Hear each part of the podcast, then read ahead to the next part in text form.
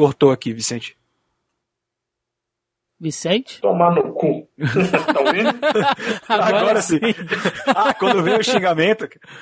Gente, pode parar só um minutinho que eu já volto? Claro. Claro. Claro, às vezes o homem precisa mijar. Quando veio escuta o barulho de não, larga essa faca, pelo amor de Deus. É. Ai, até espirrei. Fiquei com Eita, alergia. saúde. Alergia da Marvel. É, puta. Quem foi- Quem foi que chamou esse cara pra cá? eu fico falando muito de Marvel, me dá alergia. Sacanagem, vamos lá.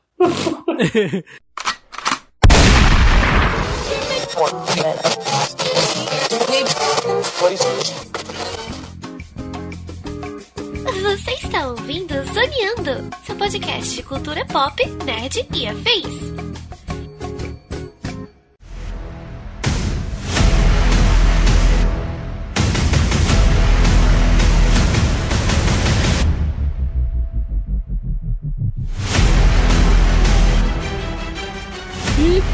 Começa mais um Zoneando Podcast, o seu podcast sobre cultura pop nerd e afins, meus amigos. E aqui com vocês, aquele que a única gema do poder conhecida é aquela do pãozinho com ovo frito. Roxando este programa estou eu, Thiago Almeida. Juntamente comigo ele, que vai dar uma de Marvete safado nas próximas 48 horas quando sair do cinema e mandar aquele chupa descer no Facebook, senhor Roberto II. Não precisa fingir por 48 horas. Eu sou o Marvete safado. Olha, eu sei que você tá coçando os dedos pra poder mandar o chupa descer, cara. Meu amigo, cada trailer desse filme já é um chupa descer. Não precisa nem esperar o que. Que Marvete safado. Melissa não tá aqui hoje, mas Roberto Queria tá. deixar um beijo pra, pra Melissa. E fechando este trio, o tribunal vivo desse podcast, o Eternidade do Conhecimento Cósmico de Quadrinhos, o arauto dos arquivos de Galactus, Leonardo Vicente. Que pergunta. Se é Marvete, já não é safado? Chamei os caras errados, né? Pra poder gravar. Se, se ele, se ele é fã do Stan Lee ou do Jack Kirby, né? Polêmica! Polêmica, ratinho! Mas não é nem de Stan Lee, nem de Jack Kirby que nós vamos falar hoje, pelo menos não diretamente, né? Apesar de sempre passar aí por esses, esses homões da porra. nós vamos falar hoje sobre o Thanos. Vamos fazer um mini dossiê Thanos aqui e a saga do infinito, que é a história onde foi baseada aí esses, esses 10 anos, né, cara, de universo Marvel nos cinemas, esses 10 anos de MCU que estão chegando no seu ápice agora com Guerra Infinita, trazendo, se não ele próprio, Thanos aí finalmente para a Terra para encarar aí os, os maiores heróis que nós temos neste universo. Então a gente vai falar um pouquinho sobre a história do personagem, suas origens, né, as participações dele em algumas histórias, a sua influência e o quanto que o cinema bebeu dessa fonte aí dos quadrinhos, né? Salvo algumas exceções, fazendo sempre aquela, aquela adaptação marota para cada mídia. Bom, então é isso. Sem mais delongas, vamos ao cast.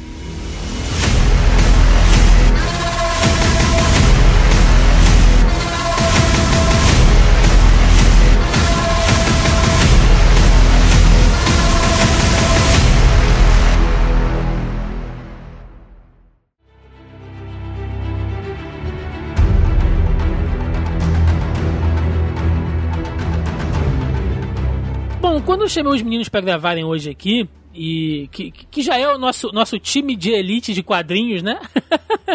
Que honra. Eu É. me sinto honrado com Não, esse termo. Vocês já são uns safados, já fazem parte. Não, não- aqui não tem esse negócio de oficializar, não, entendeu? Vocês já estão aí, já, já, já mija de porta aberta, já mexe na É, é que geladeira. nem amizade mesmo, né? Você- O cara começa a sair contigo quando vem chegar na sua casa, abre a geladeira sem perguntar porra nenhuma. É, essa, ah, vamos aqui oficializar os membros, né? Porra nenhuma, os caras já estão aí toda. Porra, não, não recebe carteirinha do clubinho? Que merda. Não, mas tem boleto pra pagar. Se quiser, a gente manda. Não, não quero essa porra, não.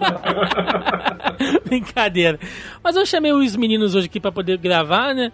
E o Joaquim não está hoje aqui, que geralmente o Joaquim grava com a gente também esses programas de quadrinho, que ele tá aí enrolado até as nádegas, né, darem bico, fazendo o TCC dele. Então a gente vai, vai fazer só entre nós, entre nós três mesmos. Cara, foi como eu falei na abertura, né? Guerra Infinita. A gente tá gravando esse programa na terça-feira, dia 24, ou seja, dois dias aí pro lançamento oficial. Fora a galera que já vai ver em cabine.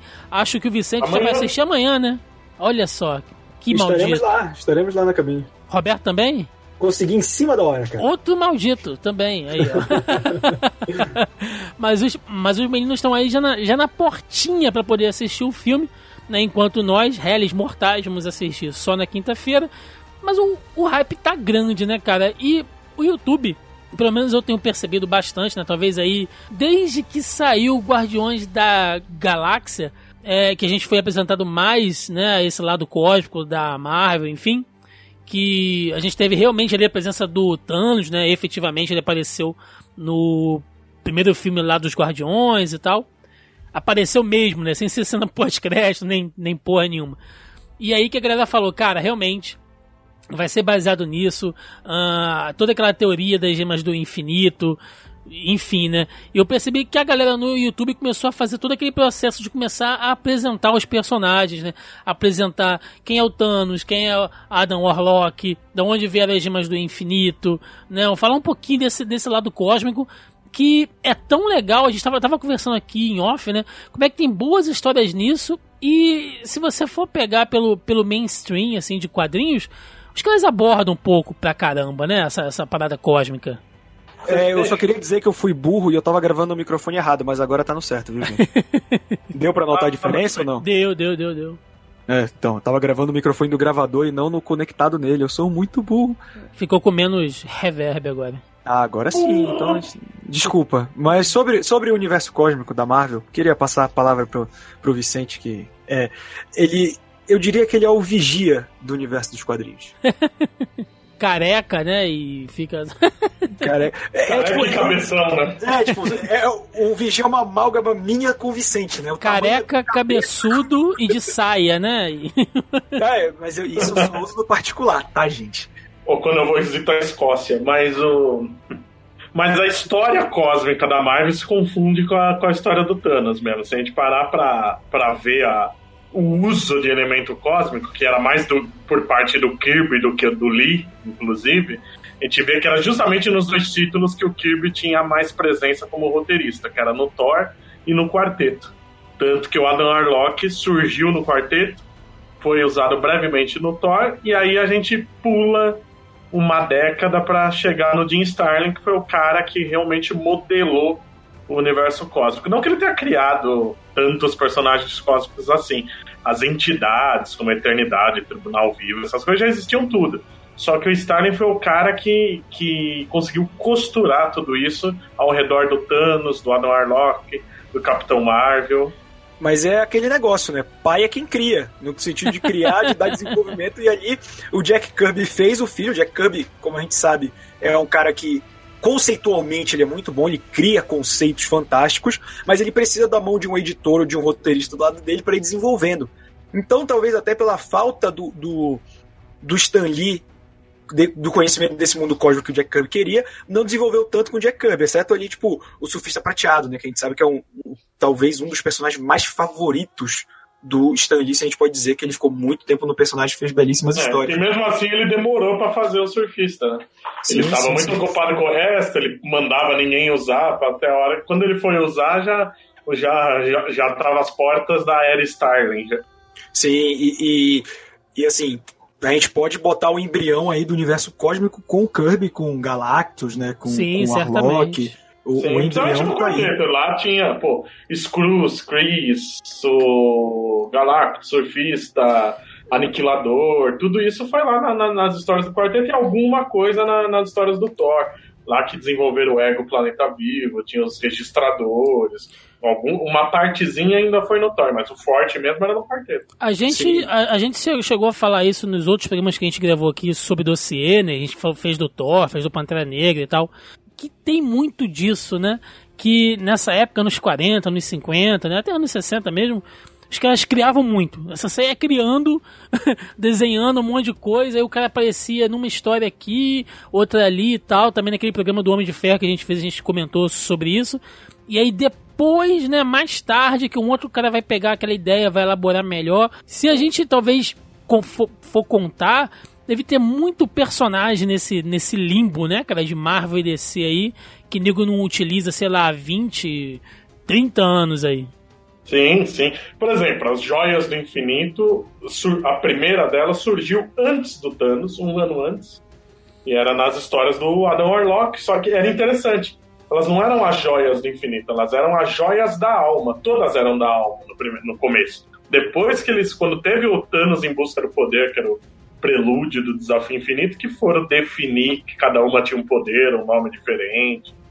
É, e, e as joias, elas, tipo, óbvio que nos filmes vai ter uma, um caminho diferente, mas a história das joias no, no quadrinho, ela é bem hardcore, assim, teve até um vídeo que eu fiz pro, pro canal da Hora Suave, que é falando onde estava cada joia no universo Marvel do cinema, e aí eu expliquei um pouquinho da origem no, no quadrinho, e elas surgem de um deus todo-poderoso que, cansado da, da vida enfadonha, meio que se, se mata e o poder dele se dispersa em, nas cinco joias, né? Das seis joias diferentes.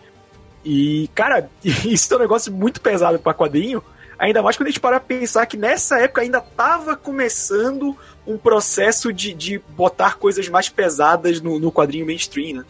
É, o, o próprio Jim Starlin, ele, ele se inspirou muito, né, que ele era um cara que ele, enfim, né, ele, dava, ele estudava muito essa questão de é, conceito filosófico, mitologia, né, ele sempre foi um cara mais com essa pegada talvez um pouco mais erudita, né, digamos assim, e ele trouxe vários desses conceitos para dentro dos quadrinhos, como a gente vai ver depois. No, no- no meio de todo aquele massaveísmo de, de nego de, de roupa colorida e colante, ele conseguiu colocar ali alguns elementos até filosóficos, né? Enfim, mas a gente tem que, que colocar a coisa em, em- em ordem aqui, né? Eu, eu pensei realmente que esse programa seria fácil da gente fazer. A gente vai contar a história do Thanos, gente vai falar um pouquinho da saga do, do infinito ali, pro pessoal entender mais ou menos né, as inspirações que o Marvel Studios eh, teve, e, enfim, para criar toda essa, essa, essa mega saga cinematográfica que a gente tá, tá vendo hoje aí. Só que eu comecei a ver, cara, que não é tão simples assim, porque eu tava até conversando isso com o Roberto também antes da gente começar aqui a gravar. Essa questão do universo cósmico, e eu sei que pode parecer um pouco redundante, né, falar universo cósmico, né, se é o universo, teoricamente é cósmico, mas enfim, é, mas em quadrinhos isso, isso pode, né, isso funciona. Vamos pegar aí a, a Marvel. A Marvel tem vários universos. Dentro do universo Marvel, a gente tem vários sub-universos, ou cenários, ou núcleos, né, como vocês preferirem. A gente tem o que? Tem aquele universo urbano, que é Demolidor, ah, Justiceiro. Me ajuda aí, gente. Electra, Cavaleiro da Lua. Cavaleiro da Lua, ah, Motoqueiro Fantasma, às vezes, né? Às vezes. Às vezes. É. Quando Que- ele vai e volta de cancelamento, né? É, né, que também faz parte do universo místico, universo mágico, né? aí você bota Motoqueiro Fantasma, Mephisto, Doutor Doutor Estranho. Estranho. Estranho, Blade. Doutor Destino, muitas vezes. É. É, sim, dependendo né, do, do- do qual for o viés. Aí o gente Doutor Destino, ele transita por... Ele, ele é um vilão foda, né, cara? Ele transita por todos os universos da Marvel. Sim. Ele já, já saiu na porrada com o Luke Cage, ele faz parte do universo místico, do universo Não, ele ficou devendo dinheiro pro Luke Cage. é. Cara, Deus abençoe o Bendis por ter lembrado dessa história. tem o universo mitológico, né? Também, se a gente for colocar ali com aquela parte que fala só sobre Asgard, ali as influências nórdicas. Né? Temos o, o Hércules. temos o. Hércules, exatamente, com, com o Panteão Olímpico, né? Todos. Temos o núcleo heróico também, que é, é Capitão América, Homem de Ferro, os Vingadores né, em si, temos o núcleo de terror, que hoje em dia nem é mais tão usado, mas se você for pegar as histórias até do, do Hulk, né, na sua origem, né, aquela coisa mais, aqueles tí- títulos pulpes e tal. Então você tem vários núcleos ali. E o núcleo cósmico, esse universo cósmico, ele é muito rico, ele é muito amplo e eu acho que ele é mal utilizado. Eu acho que agora eles estão até utilizando ele de certa forma mais, e isso a gente pode dar crédito aí pro Jonathan Hickman, né, que na nova Marvel ele resolveu botar os, os Vingadores para lidar mais com essa, com essa coisa das ameaças né, inter- intergalácticas e tal. É, há quem goste, há quem não goste, no, no geral, eu acho que a maioria dos leitores aprovou, ele deu uma resgatada nisso. Mas a gente precisa falar um pouquinho desse uni- universo cósmico para vocês entenderem né, onde o Thanos se encaixa nisso, até porque a história dele é cheia de retcon, é cheia de É vai, não é? É, eu acho, eu acho que até antes de ir pro universo cósmico, primeiro a introdução do Thanos, né? Que aí depois que ele. Na segunda aparição ele já começa a intercalar com tudo, né? Sim, por favor. Então, o Thanos foi criado pelo Jim Starlin, como qualquer leitor da Marvel sabe, mas o resto do mundo não. e a ideia do Jim Starlin foi copiar descaradamente os novos deuses do Jack Kirby, né? Quando o Jack Kirby foi uma das 200 vezes que o Kirby foi para DC. E o editor da época, que sinceramente agora me deu branco quem era, olhou o Thanos já. Pô, e o Thanos já na, na época e algumas aparições posteriores, depois foi deixado de lado. E aparecia num, uma espécie de trono, uma cadeira voadora que parecia a poltrona Mobius do, do Metron, né? Sim. E aí o editor virou pro, pro Star e falou: Pô, se é pra copiar os novos deuses, copia o Darkseid logo, né? Faz direito, né? Mas isso é Isso é confirmado ou isso faz parte é daquelas confirmado pelo próprio Starling. Isso é É confirmado, confirmado pelo próprio Starling. É verdade. E outra, é só ver o trabalho do Starling. Ele copiou o Darkseid não só no Thanos, no Mongu, no Lorde Papal do Dreadstar e tinha mais um vilão que eu não lembro agora. Todos eles são em cima do Darkseid. Os outros ainda mais ainda, porque é o mesmo rosto do Darkseid, o Lorde Papal. É, e Mas o, e o, Mongu, Mongu é, o Mongu ele é muito mais maneiro que os outros. É, opa, o Lorde Papal também era legal. é que Death Star não é tão conhecido, né? Mas o interessante é onde isso começou, né? Porque na época o, o Homem de Ferro estava embaixo e vivia com uns tapa-buracos. Então foi no Iron Man 55 do ano de 1973 que o Starling estava de tapa-buraco. Na verdade, introduziu Thanos como um vilão cósmico. E na mesma edição já introduzido o Drax junto. Foi, ele era um humano que foi transformado para naquele ser super poderoso e verde, é bem diferente dos filmes, né? Ele parecia um Superman verde, basicamente. É, e a missão dele era justamente matar o Thanos. E logo em seguida, um pouco tempo depois, o Starling assumiu aventuras do Capitão Marvel, quase em paralelo. E era, um e era um Thanos esquisito, né? Com, com, naquela. A arte ainda era feinha, não era muito bem definido ainda. Thanos meio, meio magrelinho, né? A gente tá acostumado aí com Era bem aquele. estranho, era bem estranho. e aliás, tem, também tem gente que diz que não foi o Starling sozinho, né? Porque a edição tem diálogos do Mike, do Mike Frederick. Então não- não sabe exatamente se ele participou ou não da criação do Thanos. Fica meio no ar, que os créditos sempre vão só pro Starling. Mas aí o Starling tava fazendo Capitão Marvel, que era um personagem que não. A Marvel fez mais pra conseguir patentear o nome Capitão Marvel do que qualquer outra coisa. Ele era só um herói Kree que traiu a própria raça pra proteger Que os humanos. é muito os humanos safado, né? Capitão é muito, Marvel. e era uma história bem fraquinha né, no, no começo. Ele só começou a ter boas histórias justamente na mão do Starling, e o Starling, logo de cara, reformula ele e transforma ele no protetor cósmico. Ele é o protetor de todo o universo. Que é o. Ele inventa com aquelas nega. aqueles nega braceletes que ele usa, né? São a arma usada por geração em geração, usada por Braceletes quânticos, não é isso? É, é, não, os quânticos eram do Quasar. Ah, é, eu diferente. sempre confundo, olha aí. Que é o sucessor do Capitão Marvel, não tá tão É, errado. É, o visual é bem parecido, né, cara? É, o Quasar, uma época, fica com visual pa- parecidíssimo com o Capitão Marvel, só que com, com capa. Inclusive, acho que é o visual que ele tá na época do, do Desafio Infinito, se não me engano. Mas aí o Capitão Marvel vira, eh, tem mais esse lado cósmico, ele, eh, ele vira. eh, desculpa, ele, ele tem como mentor o. Eu não lembro se é o Eon, ou é Pot, um é pai, outro é filho, eu não lembro qual dos dois. Que, que é uma entidade cósmica que vira mentor dele, ele ganha consciência cósmica que avisa quando toda a realidade está em crise e tal. E a partir daí o Thanos e ele viram Nemesis. E o Starling começa a fazer aquela que quem lia formatinhos dos anos 90 conhece como a saga de Thanos, que abriu, reuniu, aliás, é a única editora no mundo que fez nessa compilação, nem nos Estados Unidos tem, que ele desenvolve toda essa, essa busca do Thanos por poder. Primeiro, um primeiro momento na história do Capitão Marvel que desemboca com o primeiro confronto do Thanos com os Vingadores é pelo cubo cósmico, que nos gibis não é uma das joias do infinito. Embora Sim, é, tenha é, quase é, o mesmo É, poder impo- que é importante ela. né? lembrar, né, que nos filmes eles deram atribuições a, a outros objetos místicos da Marvel como joias, o que não necessariamente é o caso nos quadrinhos. Exatamente. Aliás, acho que quase todos estão bem diferentes. Então, a partir daí tem primeiro essa, essa busca pelo cubo cósmico, que resulta numa luta enorme envolvendo os Vingadores, o Drax.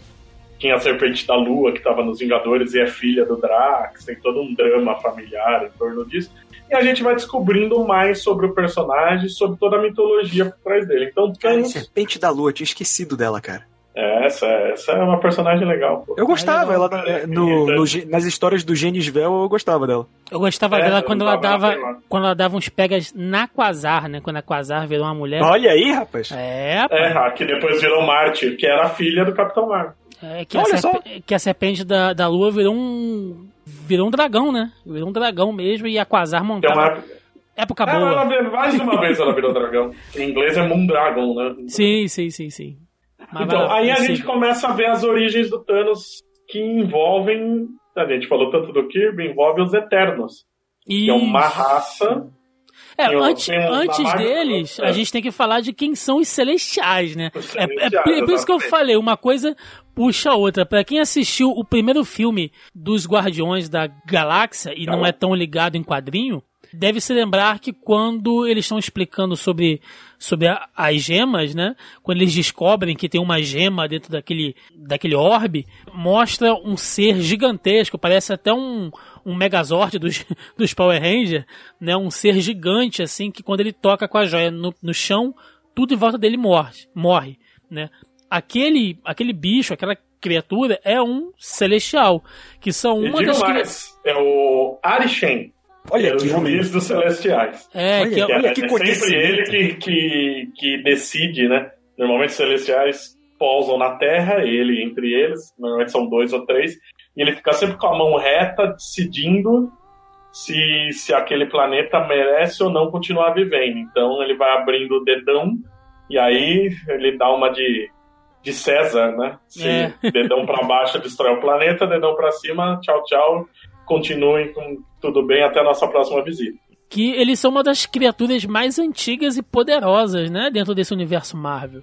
Eles são criaturas an- ancestrais mesmo, né, de, de grande poder. Eles, eles visitam planeta a planeta, decidindo se a evolução naquele planeta está seguindo de acordo com os planos deles.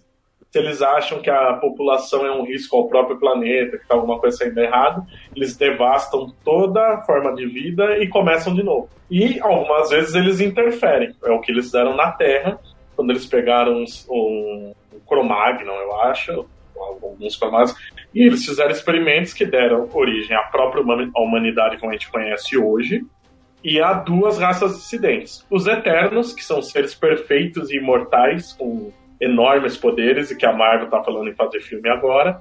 Espero que não, porque pra mim eles não funcionam bem sozinhos, mas.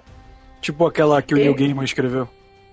É, é lá, lá até que eles escrevem. Acho que deve ser a única história fechada deles que é bem legal. E a outra raça são os Deviantes.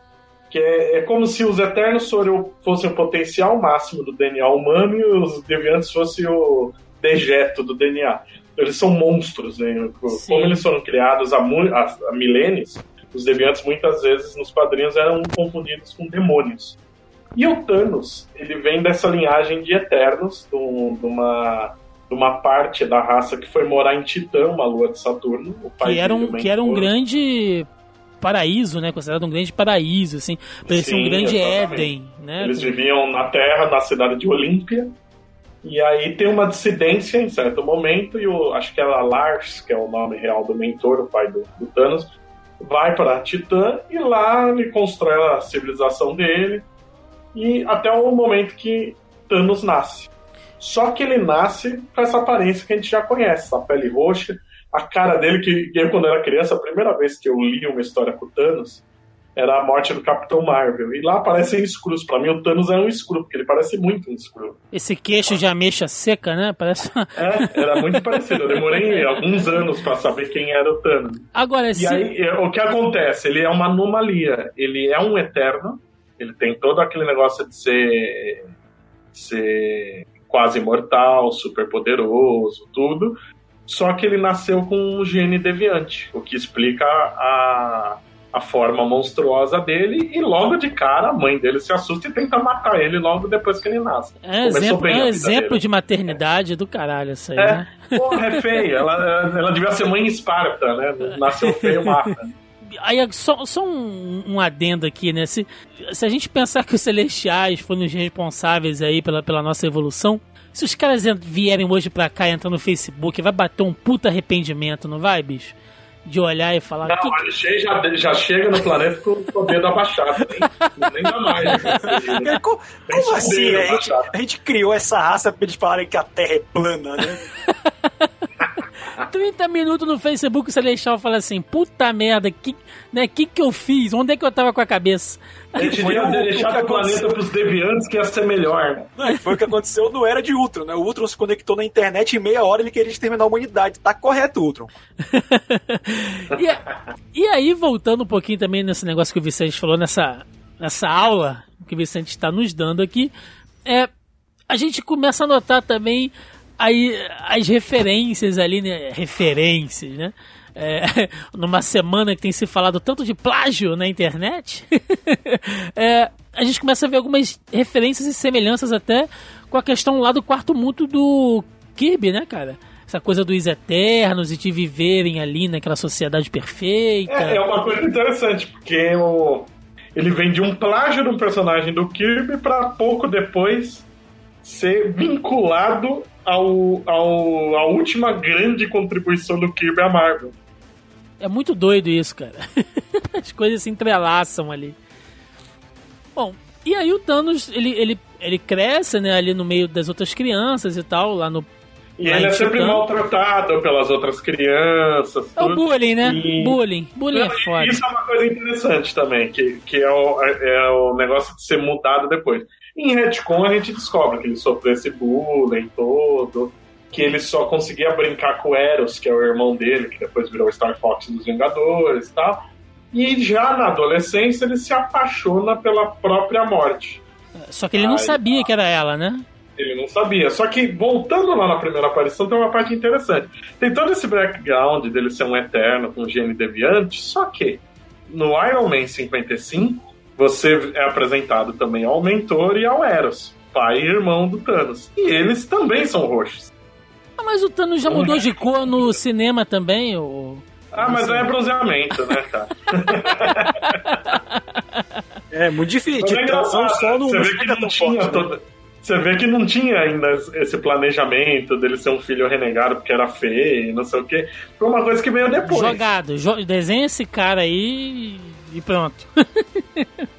Vai ser assim. Porque também eu li em algum lugar, e aí entra para aquela cota de, de, de, mitos, né? De, de criação de personagem.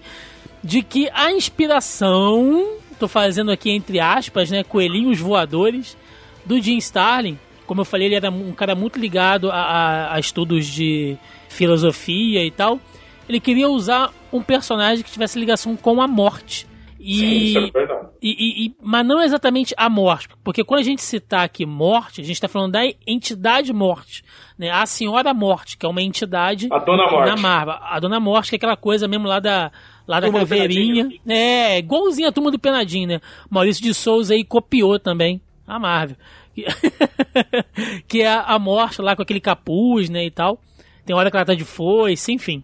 É, que ela assume uma, uma, uma forma é, humanoide, né, uma forma humana, né, de uma mulher morena, bonita e tal, que é por quem o Thanos se apaixona. E o Jim Starlin, quando estava criando isso, ele pensou, cara, eu quero um personagem que seja ligado com a morte, fazer aquele conceito de morte e vida. Então ele cria o Thanos e o Eros, né, que um significa a vida, a luz, e o outro a morte, né, a, a, a dor, a, o lado sombrio, né? Que Thanos é, seria. Thanatos, né? É, exatamente. Seria uma corruptela. Olha aí, a palavra do dia.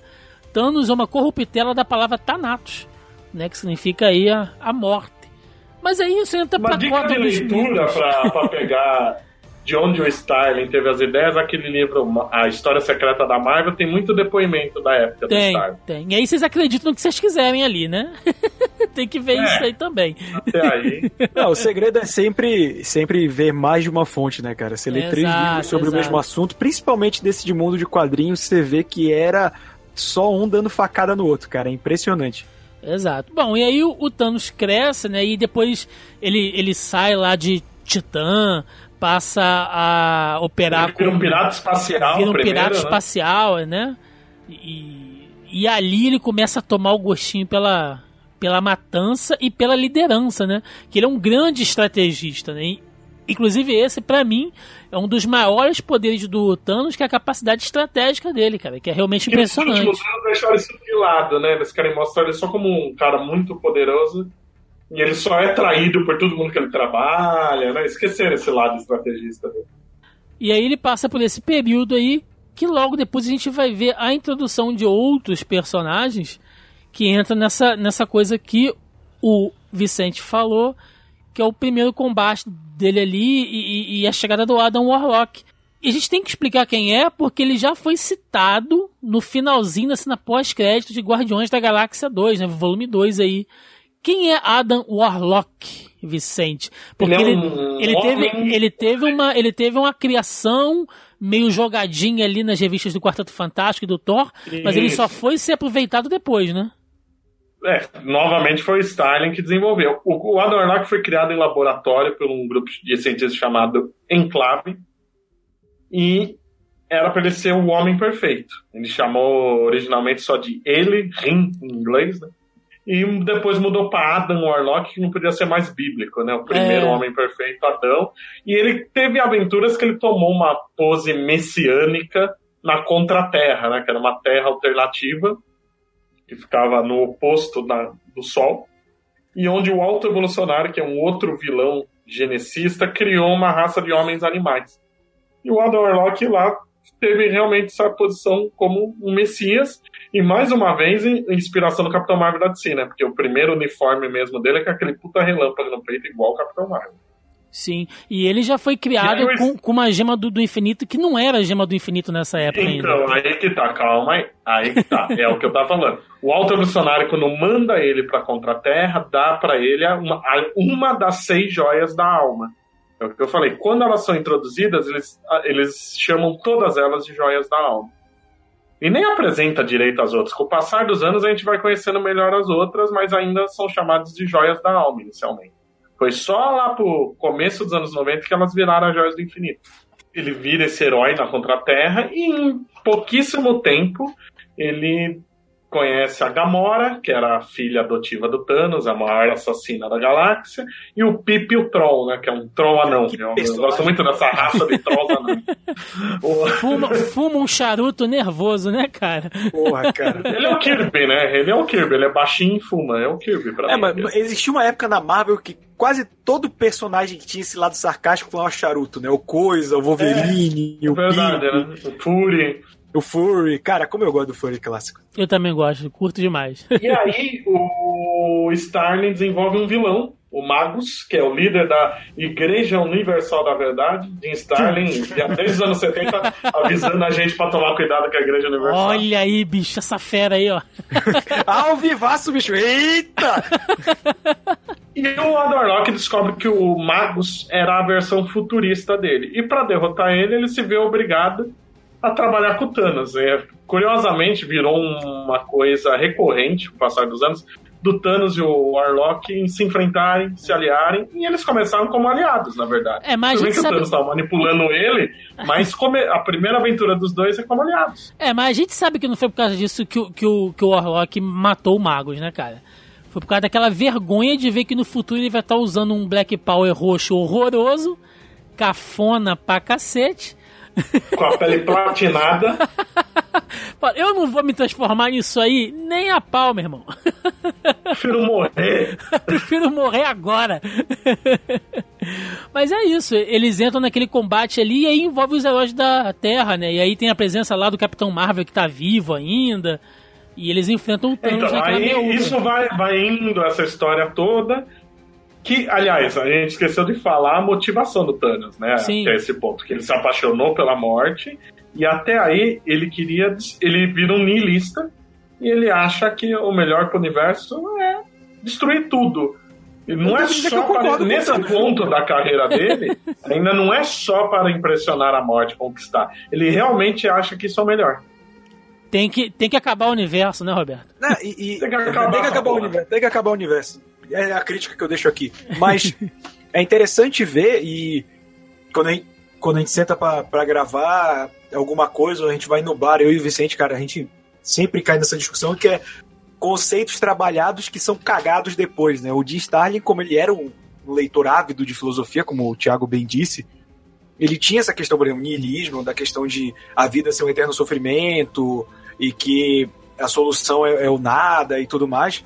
Ele estava trabalhando isso. Aí depois simplesmente vira pro público geral e para outros autores, ah, ele, ele gosta da morte. Pronto, gosta da. É, pro público é Mas muito foi mais o fácil próprio digerir. Starling que mudou isso depois, na verdade. A gente vai chegar lá. Então, aí no final desses confrontos com o Arlok, ele, ele- o Arlok já morreu, né? Eu, sinceramente, ele, ele se mata, né? Tem isso, que é o dele do futuro, bababá. Então o Arlok, a Gamora e o Pip morrem e, aliás, o Pip sofre uma lobotomia pela mão do Thanos primeiro.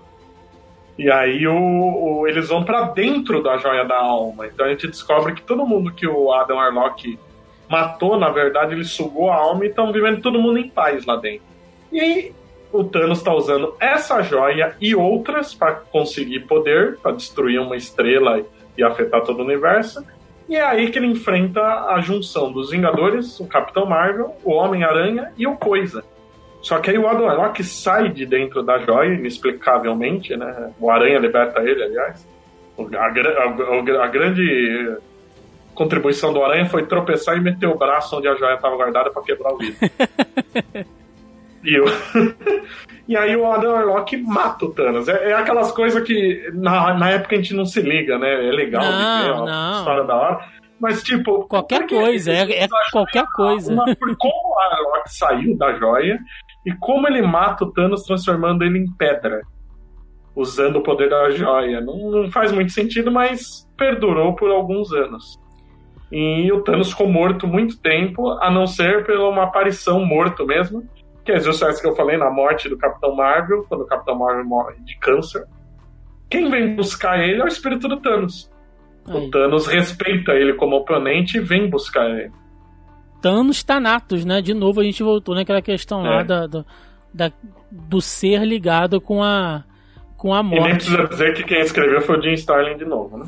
É, de novo, né, cara? Sim, e pro, pros ot- os otaku safados aí do, que estão ouvindo, quem não, não lembra de Thanatos ou Thanatos também, que aí a pronúncia fica ainda mais parecida, é a saga final ali dos Campos Elíseos de Cavaleiro do Zodíaco, que tem os, os deuses gêmeos, né? O Thanatos e eu esqueço o nome do outro agora. O Thanatos é o, é o deus que está associado ao sono e à morte, né? Que é antigamente questão filosofia antiga, né? Gregos e tudo mais. A, o, o- a morte era vista apenas como o sono eterno, né? Como a gente fala hoje. Então eu era entendo, vezes eu associado. durmo tanto que eu acho que eu vou morrer mesmo. Eu acordo achando que eu morri, na verdade, quando eu durmo muito. É Hipnos e Thanatos. tá Isso, falando. Hipnos e Thanatos. Olha aí, falamos de Cavaleiro do Zodíaco no podcast da Marvel.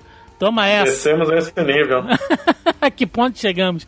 Mas eu, eu li esse arco, né, especificamente que fala sobre a morte do Thanos. Eu li isso há muito tempo atrás, muito tempo atrás. Mas eu lembro que tem uma arte que eu gosto muito. Eu não sei se ela é do, do Jim Starlin mesmo. Eu, eu colhei Eu acho aí que pra. tudo lá era do Starlin, eu Era, acho. era do Starlin, né? Que é. e- Acho. É. Vou dizer que eu tenho certeza absoluta. Isso é o que? Isso é anos 80, Vicente? Mais ou menos. Pera ali? aí, deixa eu pensar. É. Não, é 77. Então, já, já quase chegando ali, né? Chegando ali então. Então, e a gente esqueceu que antes da morte tem a grande história do Thanos pilotando o Thanoscóptero e sendo levado algemado pela polícia. Isso é uma maluquice do caralho. O Thanoscóptero é uma coisa maravilhosa e eu não aceitarei críticas a ele. Eu, eu, inclusive, eu quero que tenha cena no filme do Thanoscóptero. De ter Ah, que lançar com certeza vai ter. Iron Studios um Thanoscóptero pra você pôr o Thanos dentro. É Não, eu, eu queria que a estrela fizesse a estrela nessa de retrô de relançar o Falcon, aqueles helicóptero todo colorido, anos 80, tudo de plástico. O Nossa, Thanoscóptero era colorido, tá eu, eu ia adorar, cara, que lançasse isso. Mas aí eu tô, tô- tava só mesmo fazendo esse pequeno destaque, né? É, como é que. aquela arte ali, né, que era final dos anos 70, 80 ali, se era tudo do Jim Starlin mesmo, porque depois ele faz uma parceria com o Ron Lin, né? Que muita gente ou ama ou odeia. né? Eu particularmente. Naquela época o Ron Lin não era ruim. Ele não era ficando ruim, é, depois. é. A turma começa a meter o malho nele depois, igual, igual eu tô fazendo com o Jim Lee hoje, né? Não, não, mas eu falo do Jim Lee mal desde sempre. Que fique bem claro aqui. Ele era bom no Justiceiro. Né? Não, X-Men, pô. X-Men era legal. não, a gente fala também, eu e o Vicente, os personagens que ele se dedica é X-Men e Batman. Você vê que ele, que ele se dedica muito É. mais quando ele desenha gente vê personagens. isso na liga, cara. Ele desenha o set. Só o Batman tá bem desenhado. o resto ele faz tudo boneco palito, né? É foda, né, Mas é cara? mesmo. Mas aí eu colhi essa arte aí. Se eu lembrar, ela vai estar no link do podcast, senão eu só lamento. Mas como era bacana, né? Você vê a questão ali da perspectiva. O Thor, cara, dando o soco ali na cara do, do, do- do Thanos. E você vê o Fera Ah, é uma cena que é voando o lá Coisa atrás. e o Thor socando ao mesmo tempo, é? É, o, o Thanos tá segurando. O, o Coisa tá segurando o Thanos.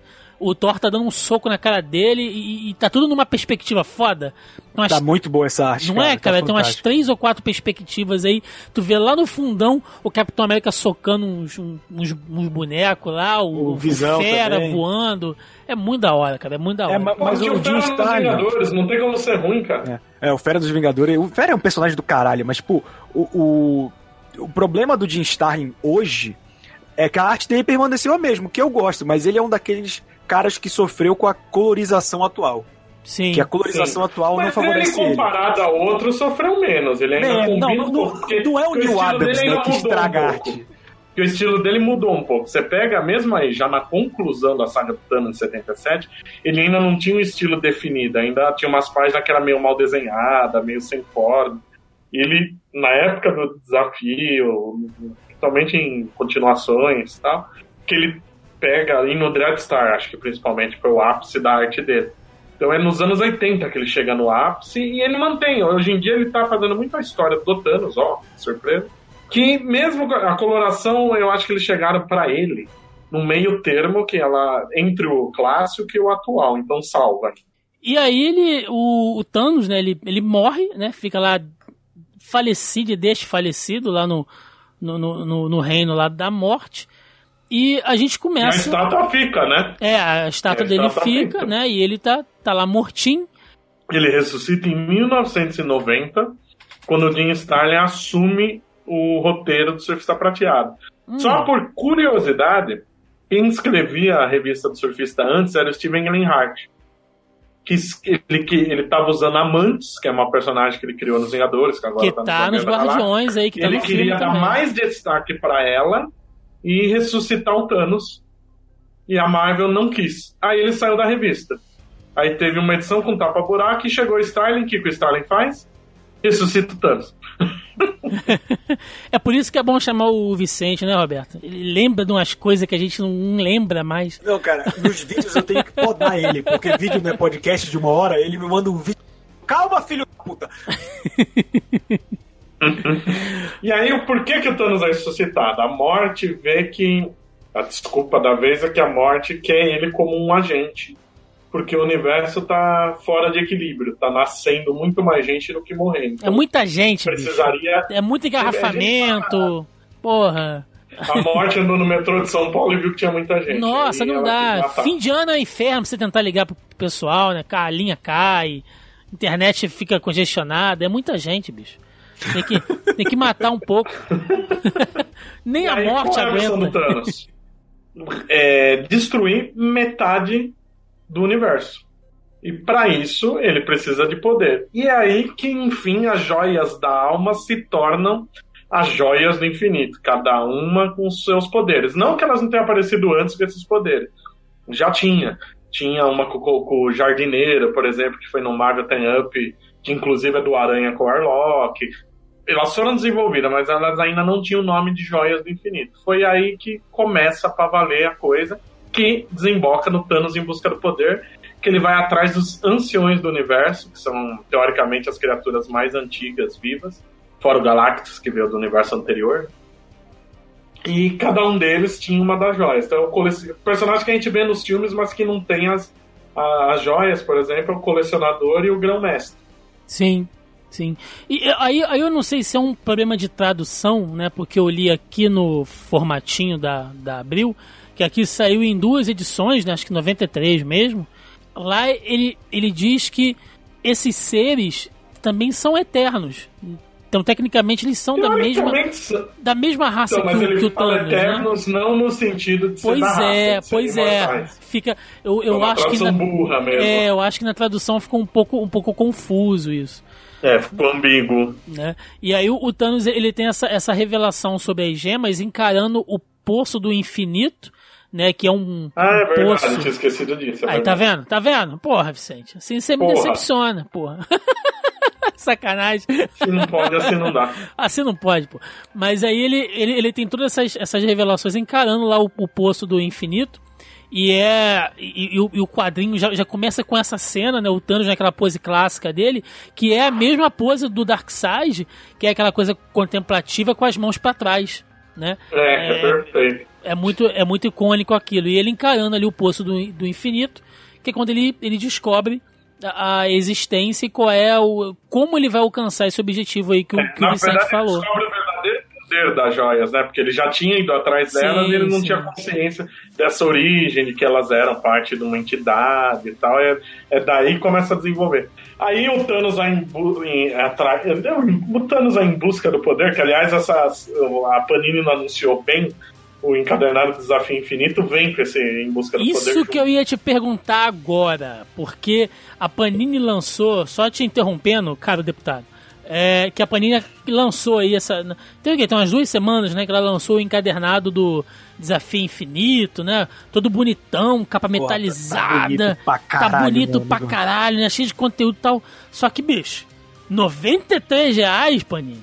Porra, Não, Panini. é mais. 120. 93 na promoção. Olha aí. 120. bicho, O, olha o aí. padrão desses encadernados grandes da Panini agora tá sendo 120, cara. Ah, cara, porra.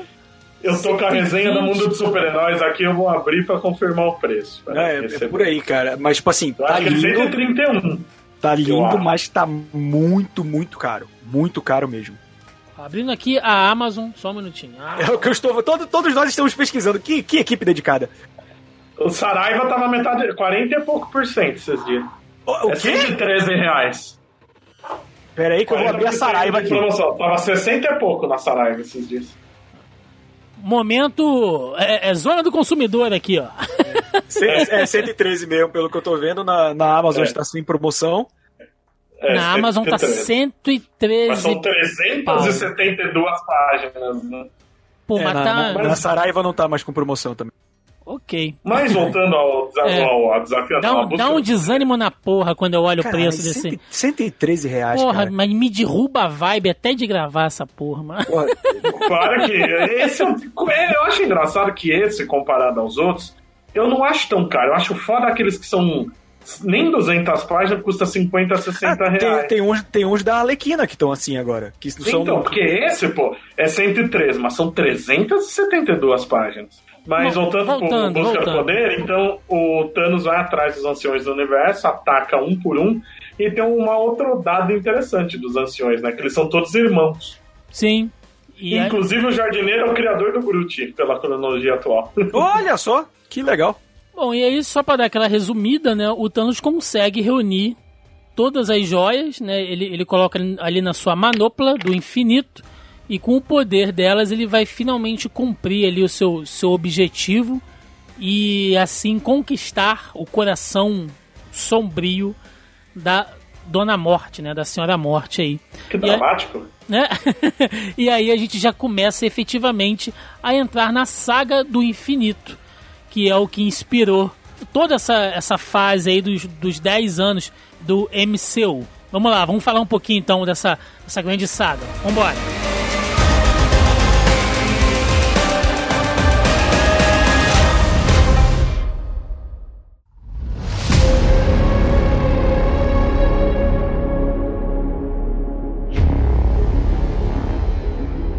Bom, a gente falou então bastante aí da origem do Thanos e de alguns personagens mais importantes ali que tem contato com ele dentro desse, desse universo cósmico, né? Dentro desse cenário cósmico da Marvel. E o Vicente lembrou bastante aí de algumas histórias interessantes para quem tiver curiosidade de correr atrás. E lembrando também, como a gente citou no, no início, muito dessas coisas que a gente falou aqui foi retcon. Então, assim, é, hoje a gente tem uma cronologia, né, da origem do Thanos, enfim. Mas, né, muita coisa que a gente foi, foi falando aqui saiu depois, deram uma remendada aqui, outra ali e tal, pra gente ter essa, essa história direitinho hoje.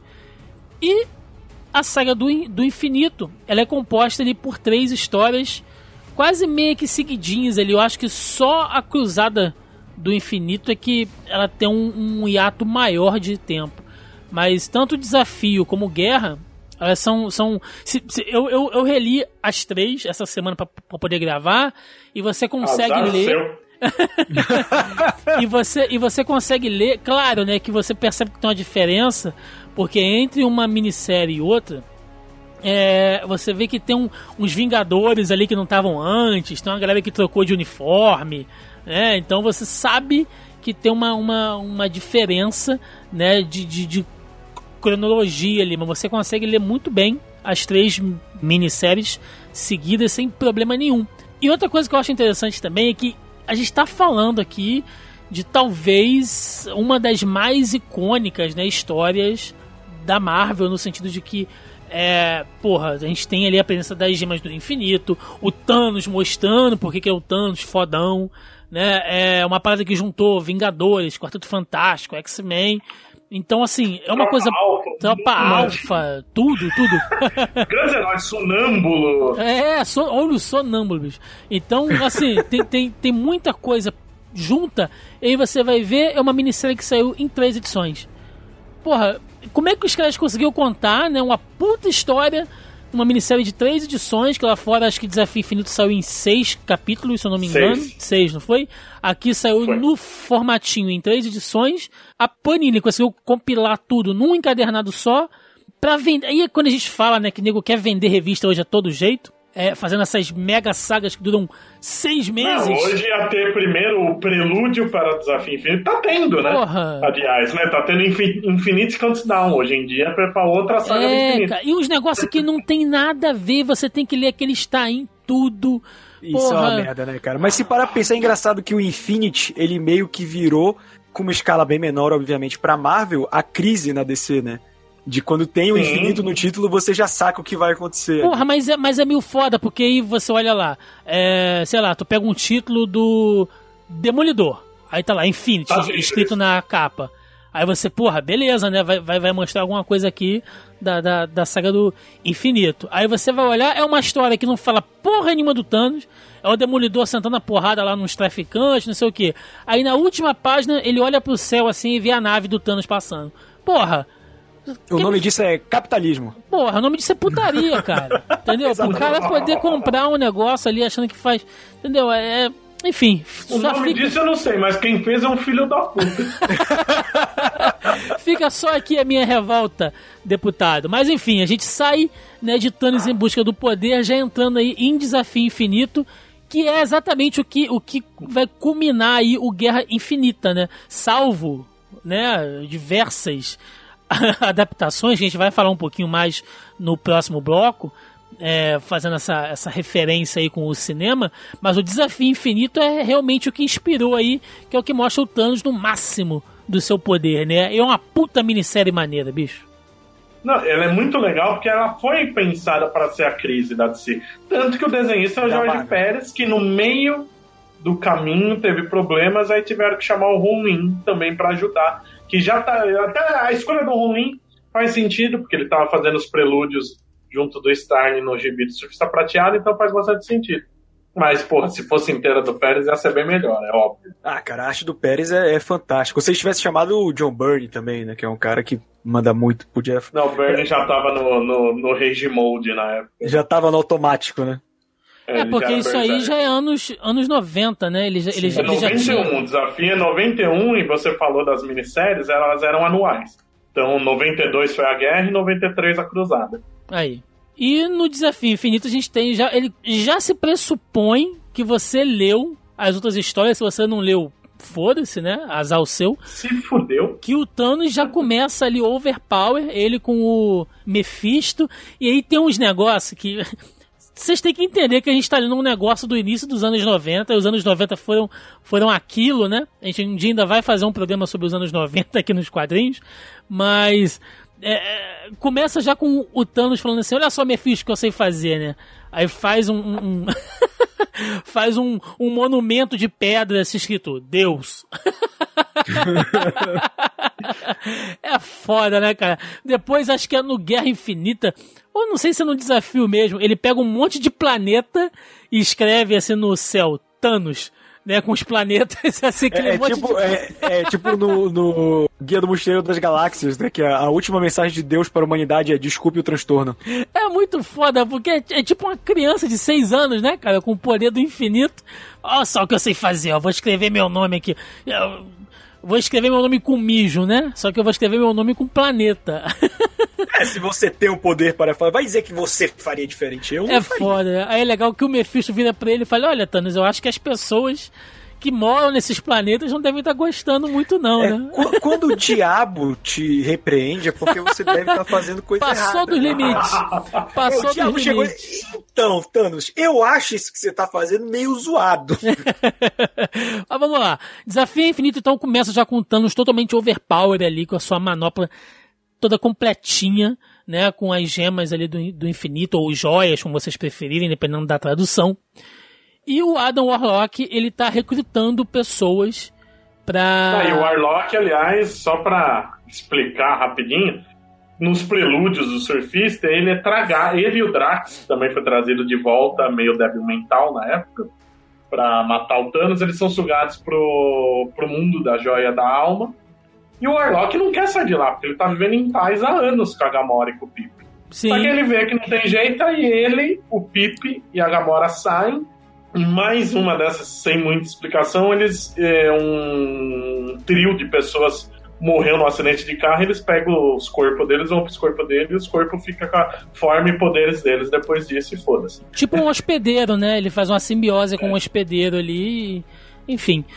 Bom, e aí, cara, você vê ali o Thanos no seu poder máximo e o Warlock tá recrutando uma, uma, uma galera para formar ali um mega plano. Então ele vai logo procurar o Doutor Estranho e o, e o Surfista, né, que são... É, na verdade é o Surfista. O Warlock, na verdade, ele, ele é em paralelo. É no meio do Desafio Infinito que ele ressuscita. Quem tá indo atrás é o Surfista. Isso. Ele cai no Sancto Sanctorium quando ele tá indo buscar a ajuda do estranho, ele é atacado, não lembro direito, você tá cansado que caralho que acontece, que ele cai lá, e aí o Doutor Estranho tem contato com os Vingadores, Quarteto X-Men, aí eles começam a formar a frente. Só que tem o um detalhe, nesse ponto o Thanos já tinha dado o famoso instalada nos dedos e eliminado metade do universo. Sim, é. E é uma cena muito bonita assim. do quadrinho, né, cara? Que é aquele quadro só com a luva dando o, o snap, estalo. né? Ele faz um snap. Eu acho, é, eu acho fantástico esse, esse quadro, assim. Visualmente, apesar de ter os problemas narrativos que os anos 90 tem, Desafio Infinito é muito bonito, cara. Sim, sim. E... Parece dos anos 90, né? Mesmo com a arte do Ron ele ainda não é um. Até porque é o começo dos anos 90. É, ainda, ele, né? ele tinha aquela. Ainda não tinha tido a explosão image, né? É, e, é, é, exatamente. E aí, tipo assim, é aquela morte bíblica, né? As pessoas são arrebatadas, como na Bíblia ali. Eu acho que o Capitão América tá conversando com o Gavião Arqueiro. Tem mais alguém ali, tem mais uma menina com eles, eu não lembro. E eles somem. Acho que a mulher Hulk, não, a mulher Hulk fica. A mulher Hulk fica. Eles simplesmente somem. Eles somem como se não tivessem existido, né? E aí eles começam a recrutar ali uma, uma turma. Bom, a gente não vai falar exatamente, contar a história exatamente aqui, mas o que, o que importa, e até eu recomendo que se você for rico, que compre esse encadernado, se você não for, corra atrás aí de, de, de, algum outro meio, de algum outro método do seu, da sua escolha, porque vale a pena, cara, vale a pena você pegar Desafio Infinito, porque ela é uma boa história, como a gente falou, ela tem ali a questão do, do massa velho, né, do, do, do comecinho dos anos 90 e tal, mas ela é bem autocontida nela, assim, apesar de ser uma, uma coisa a níveis cósmicos. E uma coisa que eu gosto muito em Desafio Infinito é como que os heróis da Terra não são nada, né, cara? Eles são usados literalmente como bucha de canhão, porque não. se você As for... cenas do Thanos derrotando eles são lindas, né? Nossa, se o, você... O Wolverine fica com um esqueleto de borracha. Sim, muito bom. O Homem de Ferro tem a cabeça arrancada. E aí tem vários É. quadrinhos que a armadura tá no chão, assim, com sangue saindo pela abertura do é pescoço. em vidro. Ele fica com a, com a bolha, né, ao redor da cabeça do. O Ciclope, ele bota um, um- um- um cubo né, de, de vidro em volta da cabeça É dele. como ele se fosse uma redoma ar. de quartzo de rubi, né? Pra ficar refletindo o, o Não, poder ele, dele. ele morre sem ar, morre sufocado. Ah, é verdade, é Ele morre verdade. asfixiado. É, é muito, é muito brutal, assim, cara. E, e nego que ele desintegra. O Thor, ele transforma em vidro, né? E dá uma porrada no, no Thor, o Thor estilhaça. Tudo bem que não era o Thor, mas era o. Era o como que chamava? O Eric Masterson na época era o Thor. Sim. Mas é do Thor de, de, de barba e visor, né, cara? Que é o que, é o que vale. Thor que vale, é, Thor que vale é o Thor do Ragnarok do filme. ah, Jesus amado. que Deus nos ajude, né? É, mas é isso, cara. É uma puta história. E aí você é apresentado também a outros personagens. E isso é, isso é a parada maneira de você conhecer nessa coisa lá da versão cósmica que a gente tá batendo aqui várias vezes. Que na verdade os, os heróis da Terra estão ali para ser bucho de canhão, para distrair, né? Enquanto o Adam Warlock tem um, tem um plano ali do, do, do surfista tentar roubar a, a luva do Thanos. E quando o surfista falha, chegam os pesos pesados, né? E aí você tem o Eternidade, tem o, o Mestre Caos e o Senhor Ordem, não é isso? Se eu não estou enganado. Lord Caos e Mestre Ordem, Lorde- o Cronos, Cronos, é, o, Ódio e Amor, o Estranho, os Celestiais, Celestiais, lá, Galactus. Tribunal Vivo, o Intermediário você Tribunal falou. Vivo não, ele se isenta. Ele fala. Ah, é no- verdade, no ele não, nem pode. É.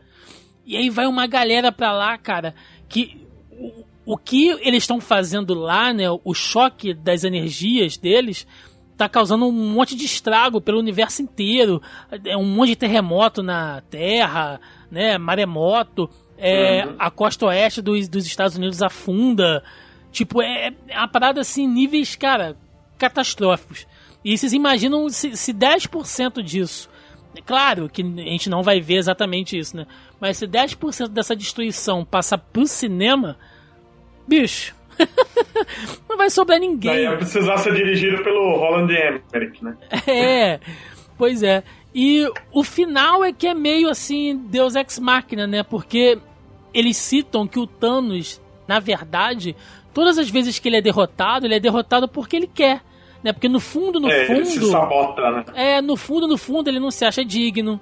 É, ele não quer ser aquela coisa onipotente, onipresente. Ele só quer que a morte é, é, goste dele, né? Ou seja, É, vamos, então, vamos, vamos recapitular aqui. Ele é o disso, cara. tem- Não, ele, ele ama a morte, quer fazer tudo pra chamar a atenção dela, vive se sabotando com problemas de, de confiança, de não se achar digno. O Thanos é um sad boy, cara. É isso que ele é. O Thanos é um sad boy. Mas antes disso, é interessante que quem rouba a manopla é a nebulosa. E aí é, uma- é um negócio que os retcons recentes deixaram estranho. A nebulosa surgiu nos anos 80 como inimiga dos Vingadores. E ela se dizia neta do Thanos. E ninguém conseguia provar isso. Quando o Thanos ressuscita, ele fala que ele nunca teve filhos. E é uma coisa que hoje em dia já não é bem assim. E a nebulosa sempre afirmou que era neta. É, o próprio Eros, né, ele tá, ele tá lá sendo aprisionado pelo Thanos, ele fala, né, é, a única coisa que eu consigo ver daqui onde eu tô é a minha sobrinha neta Nebulosa. Né, Que não Uhum. tem nada a ver com a Nebulosa que a gente conhece hoje aí de cinema e até É, ela dos nos quadrinhos anos- no fim dos anos 90 ela ficou com o visual do cinema. Sim, é, é como a maioria do, do- desse universo que vem do, do Guardiões, né? Que, que tá mudando por causa do filme. Mas o Thanos dando uma de Pelé aí, não, não reconhecendo seus descendentes, né? Coisa feia. a um pagar pensão, né? É. Bom, e aí, cara, a gente tem lá o final, né, com a nebulosa roubando ali a, a, manopla, só que ela não tem a, a experiência, né, e, nem a força, né, de, de, de vontade mental, enfim, que o Thanos tem de comandar todo aquele poder. O Adam Warlock consegue tomar ela, ela de volta e as coisas voltam a ser o que era antes. Né? Ele, ele faz aquela coisa do Deus Ex Machina mesmo, ressuscita tudo, tudo que se destruiu volta a ser o que era antes. E o Thanos se isola lá, na, lá no cisto do pica-pau amarelo lá, né? Bota a roupa dele. É, na verdade o Thanos simula a própria morte. É, né? ele simula a própria Só o morte Adam sabe que ele tá vivo. e vai pra um planeta agrícola, né? Sozinho, ele se, É, ele ele se isola. fazendeiro. Isso. E a história acaba aí. Até que, em Guerra Infinita, um ano depois, a gente começa com o Thanos identificando uma, uma fonte de, de, de poder de algum lugar. Ele vai investigar e aí a gente tem a, entrada, né, o retorno de outro personagem esquecido que nós citamos aqui, que é o Magus que estava sumido aí, afastado, É, que agora É é, o o Magus. Adarlock, na época que ele vira o Ser Supremo, ele acha que ele tem que ser isento. Então ele expulsa tanto o bem quanto o mal do próprio corpo, da própria essência. Ele vira um E é isentão, né? Magus. Ele vira um isentão. Ele é um isentão. E o Magus é o mal. E é legal que é, a influência do Thanos no que é o Magus, né? O Magus volta com o tom de pele do Thanos. Isso. e aí ele faz todo um toda uma manipulação ali envolvendo Galactus, Doutor Destino, é, Kang. Kang, ah, né? É, o Kang se junta com o Doutor Destino, eles estão tentando um sabotar o outro o tempo inteiro. É, enfim, é uma história de vários núcleos ali. Aqui no Brasil ela saiu em três edições também. E você tem os heróis da Terra. ruim? É, é fraca. Não é, é, é nessa que eles enfrentam as, as cópias bizarras deles, né? As contrapartes. As E contrapartes a mais bizarras. famosa é a do Aranha, que foi usada no Carnificina Total. Foi, foi.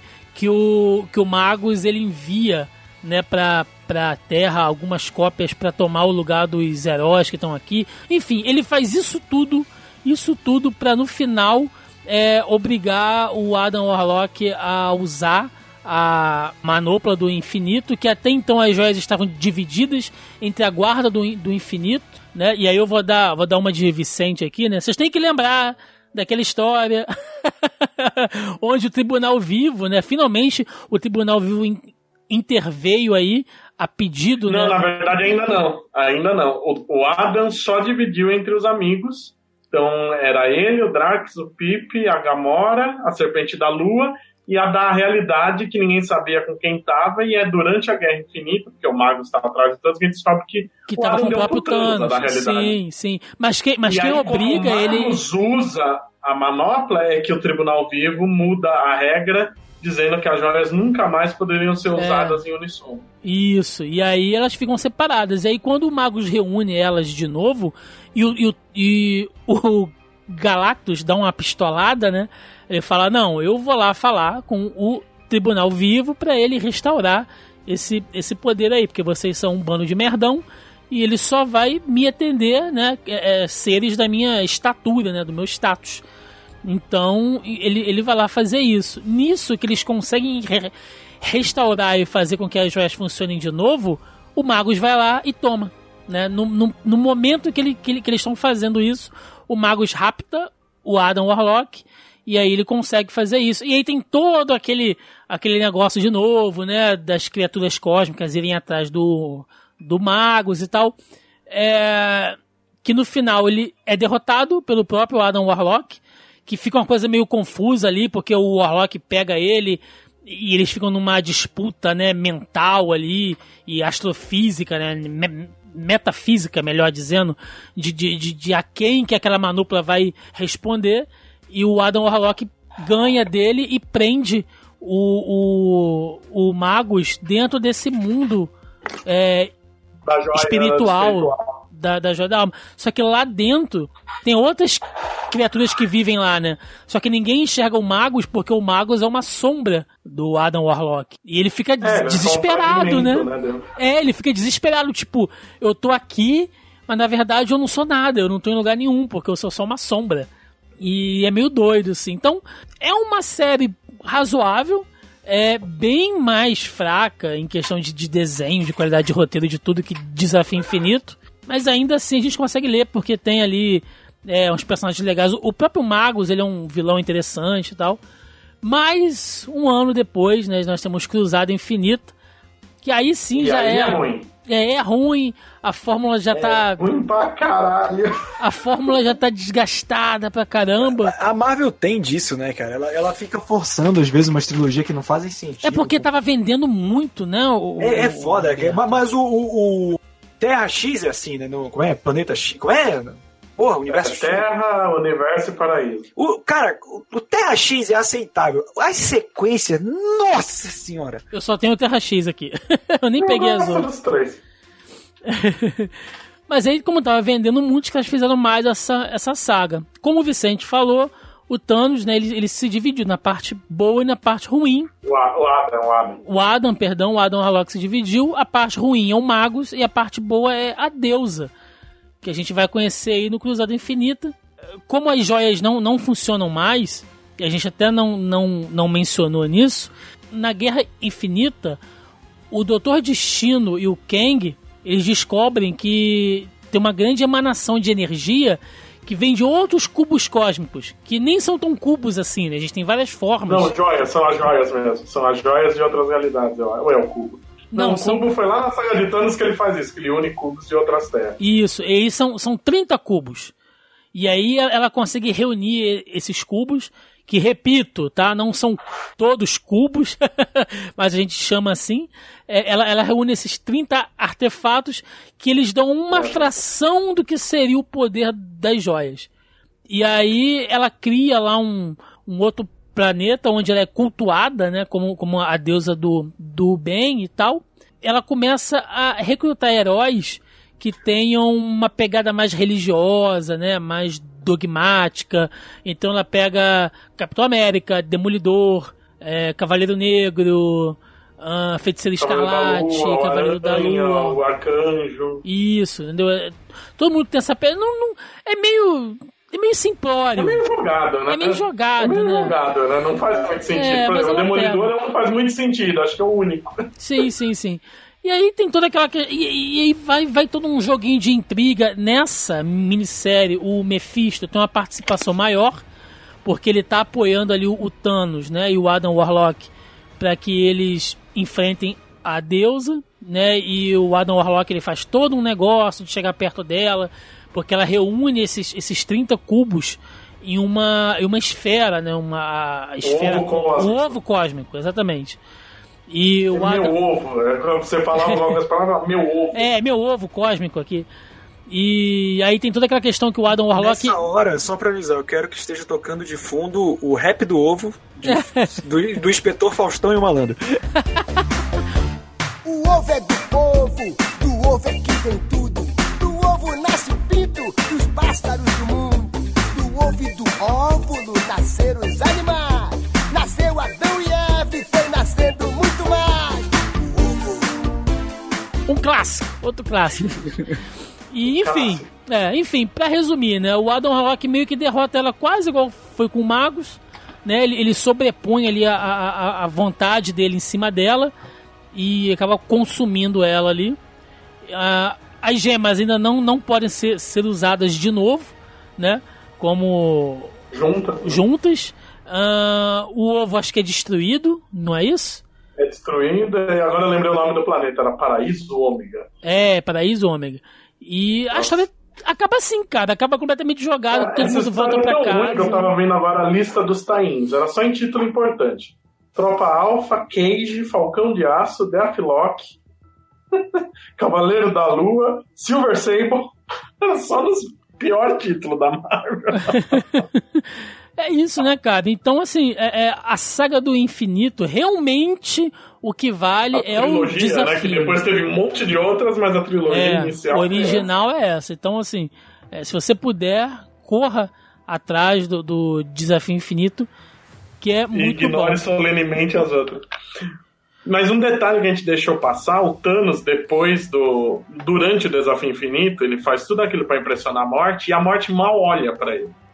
Sim, Porque ele continua querendo destruir o resto. Então ele ficou melogomaníaco e o que a morte queria era só o equilíbrio. quando ele ele vai se torna. é, decepcionado tal. E aí, quando ele perde os poderes, ele descobre aquele negócio que ele tá se sabotando.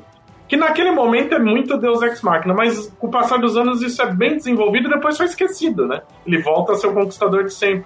Na- durante, principalmente a Guerra Cruzada, ele é o Thanos de sempre, manipulador, tudo, só que ele tem uma missão diferente. Ele já não tá se importando mais em impressionar a morte, ele sabe que ele não vai. Ele sempre vai sabotar se conseguir o poder, então a missão dele é não deixar que pessoas que vão destruir tudo tenham o poder. Ele não merece, então quem não merece, ele também não vai deixar ter o poder.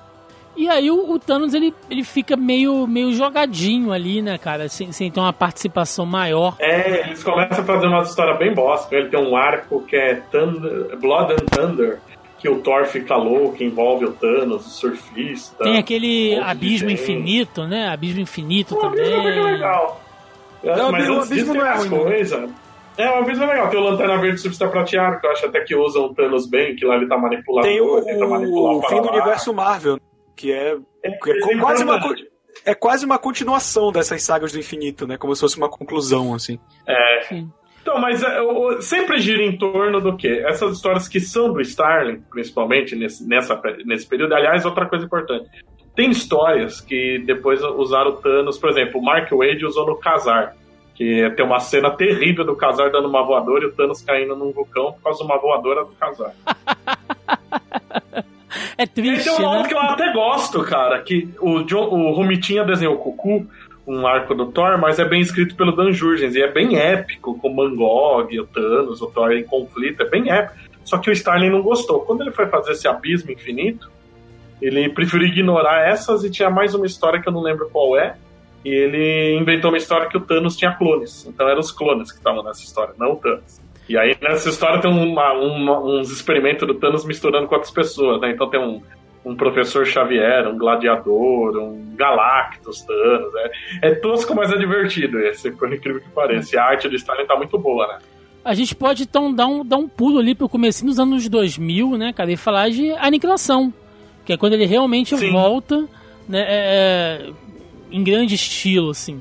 Que eu já citei aqui outras vezes, o Joaquim também, sempre que eu, que eu falo que ele, ele, ele recomenda, aniquilação, gente, é, é assim, ela tá pro desafio infinito nessa questão de você conhecer seres cósmicos, né?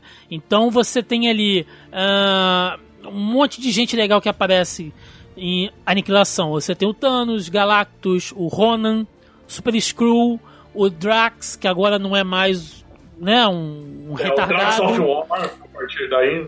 É, não, não tá mais retardado ali, tá, tá, tá um personagem. Aliás, esse negócio do. Ronan e o Super Screw eu acho a coisa mais legal na aniquilação. Puta, cara, o, o Ronan. inimigos jurados e virarem amigos. Eu acho muito legal. o arco Sim. deles, o arco do, do Ronan, porque o, o Ronan ali, ele tá. ele tá caído, né? Ele tá destituído do, do, do título de. De Acusador. acusador, né? Porque ele fez uma merda lá, os caras tiraram. Então ele tá tipo em desgraça. Aí você tem o Quasar, né? Que morre, e aí quem assume o manto dele é a Quasar, que é uma mulher. E aí eu acho aquele visual dela maneiro pra Eu gosto. caralho. É a Filavel, que é filha do Marvel. Isso, cara, é muito da hora ali. A, a gente mostra como é que o Nova virou o Nova Prime, né? O, o Richard virou o Nova Prime e a destruição de Xandar, cara. Que é uma parada assim, puta. É... Não, Xandar já tinha sido destruído pela nebulosa nos anos 80. Não, sim, mas a, a destruição que conta, vai. Não, eles destroem acho que só a tropa nova. Acho que Xandar continua existindo. Agora Eu me, me acho, deu que, branco. eu acho que não, Vicente. Eu acho que destrói Xandar. É, eu acho que. Ô caralho de planeta que gosta de destruir. Só deve ter cuzão morando nele, mas é, é interessante que a Aniquilação é uma série que não conta com, com personagens tão fora da, da mídia de quadrinhos, né? Porque a Aniquilação é, já veio numa época que não é o atual cenário de filmes de quadrinhos, mas você já tinha quadrinhos na grande mídia, no cinema, na televisão.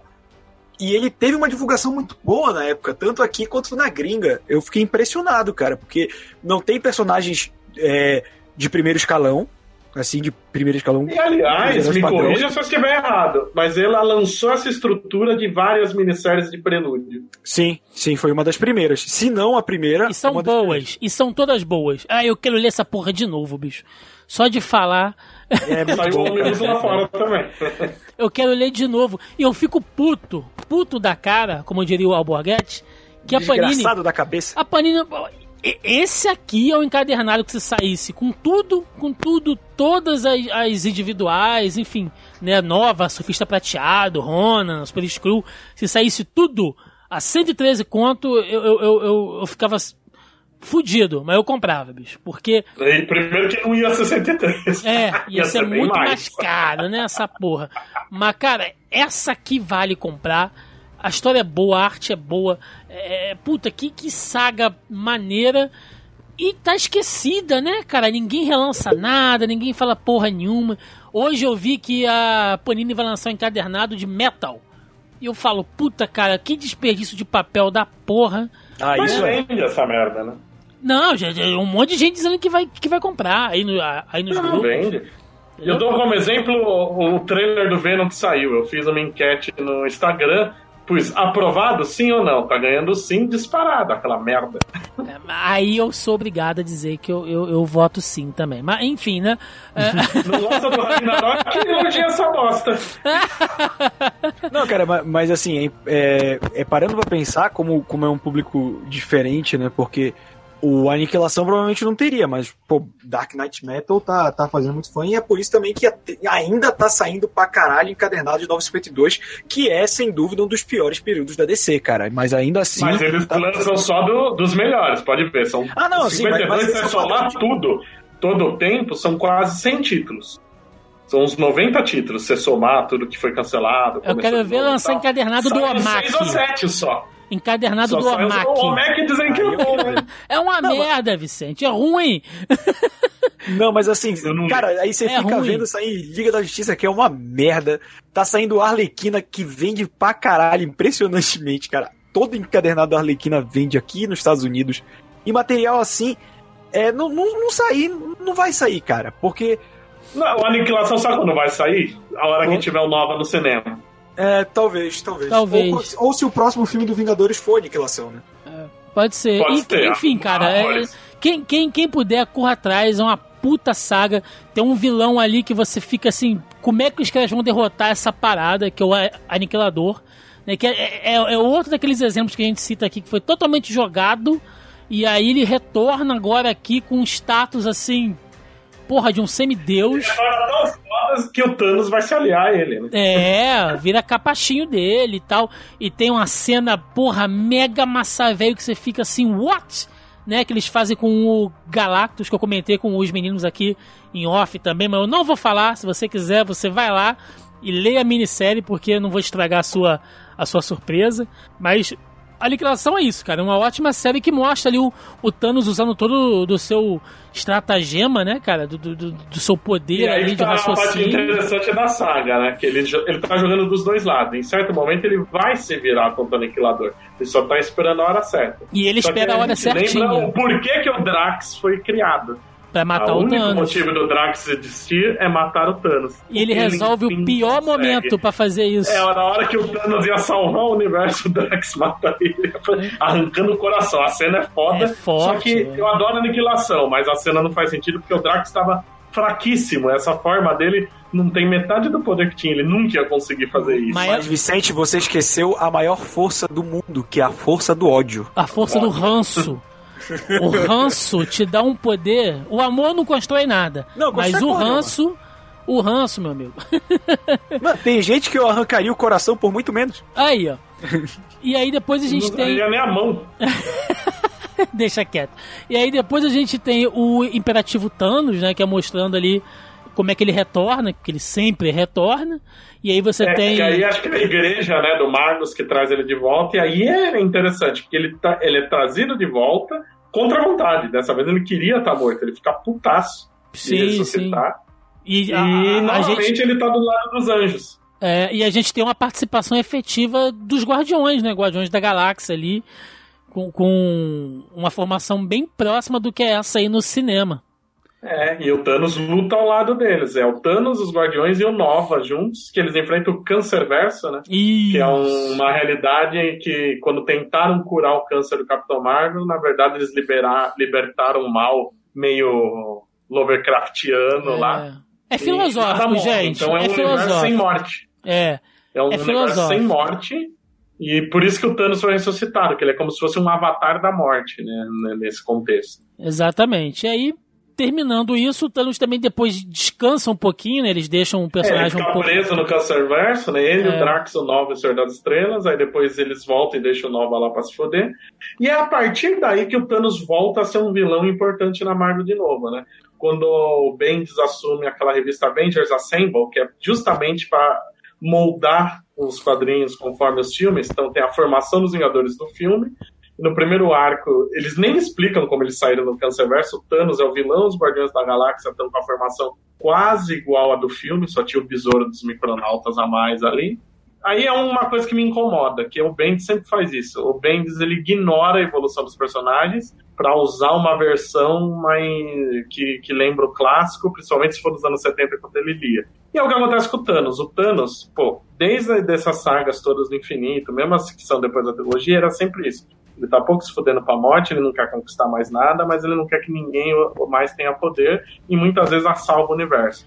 A partir daí, o Thanos vira um conquistador. Ele não tá nem tentando destruir, ele tá tentando conquistar. Eles mudam o foco do personagem totalmente sem motivo algum, sem explicação alguma.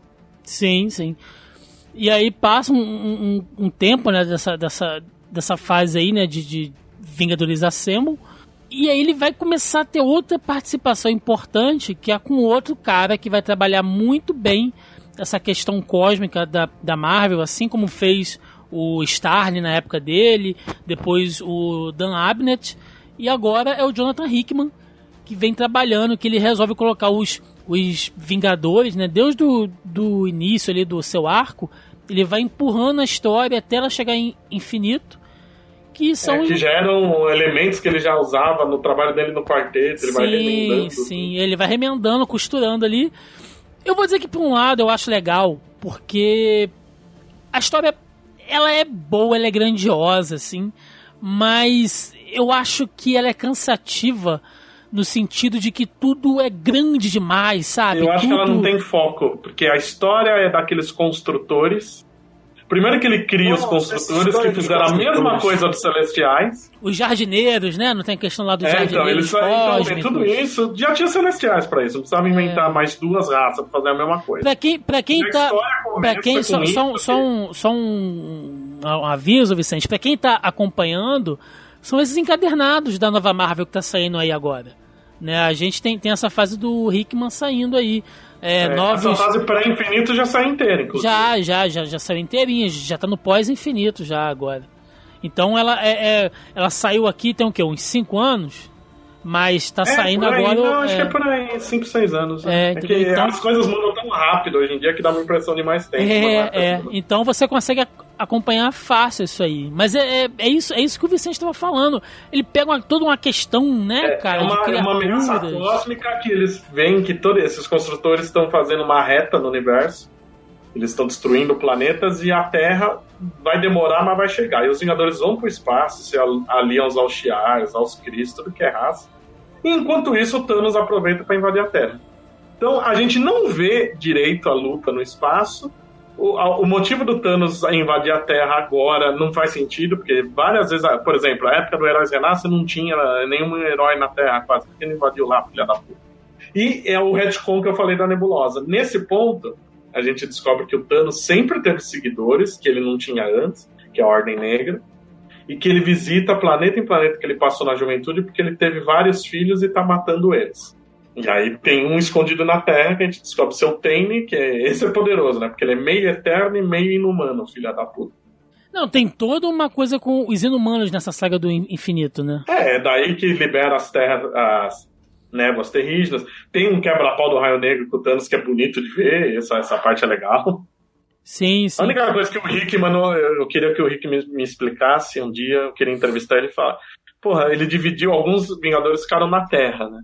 De onde ele achou que era uma boa ideia mandar o Falcão e o Mestre do Kung Fu pro espaço? Cara, a gente tá falando de um mundo onde a Amanda Waller decidiu que pra proteger o mundo de um super-homem do mal, ela chamou o Amarra.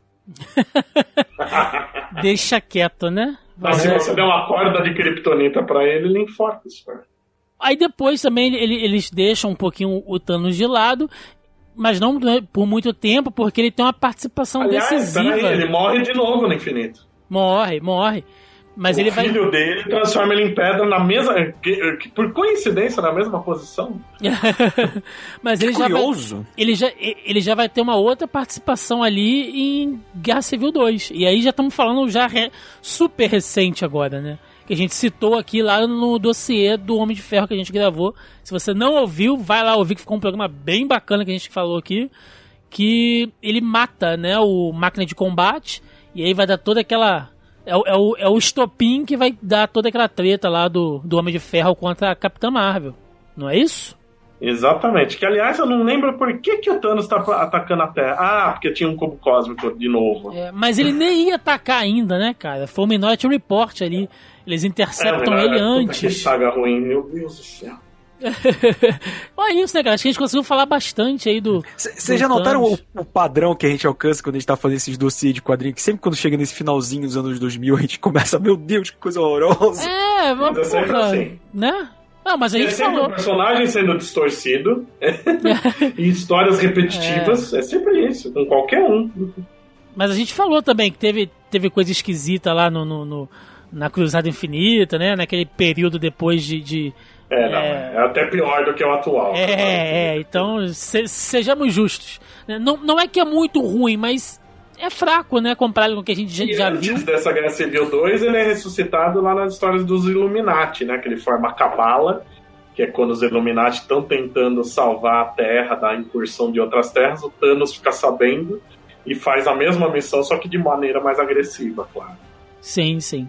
Bom, então é isso, gente. A gente conseguiu falar bastante aqui da, da história do Calma, Thanos. tem uma coisa importante Ah, agora. calma. desculpa, desculpa. Ele tá tendo revistas mensais agora, né? O Thanos tem revistas próprias, onde revelam o nome de batismo dele, Dione.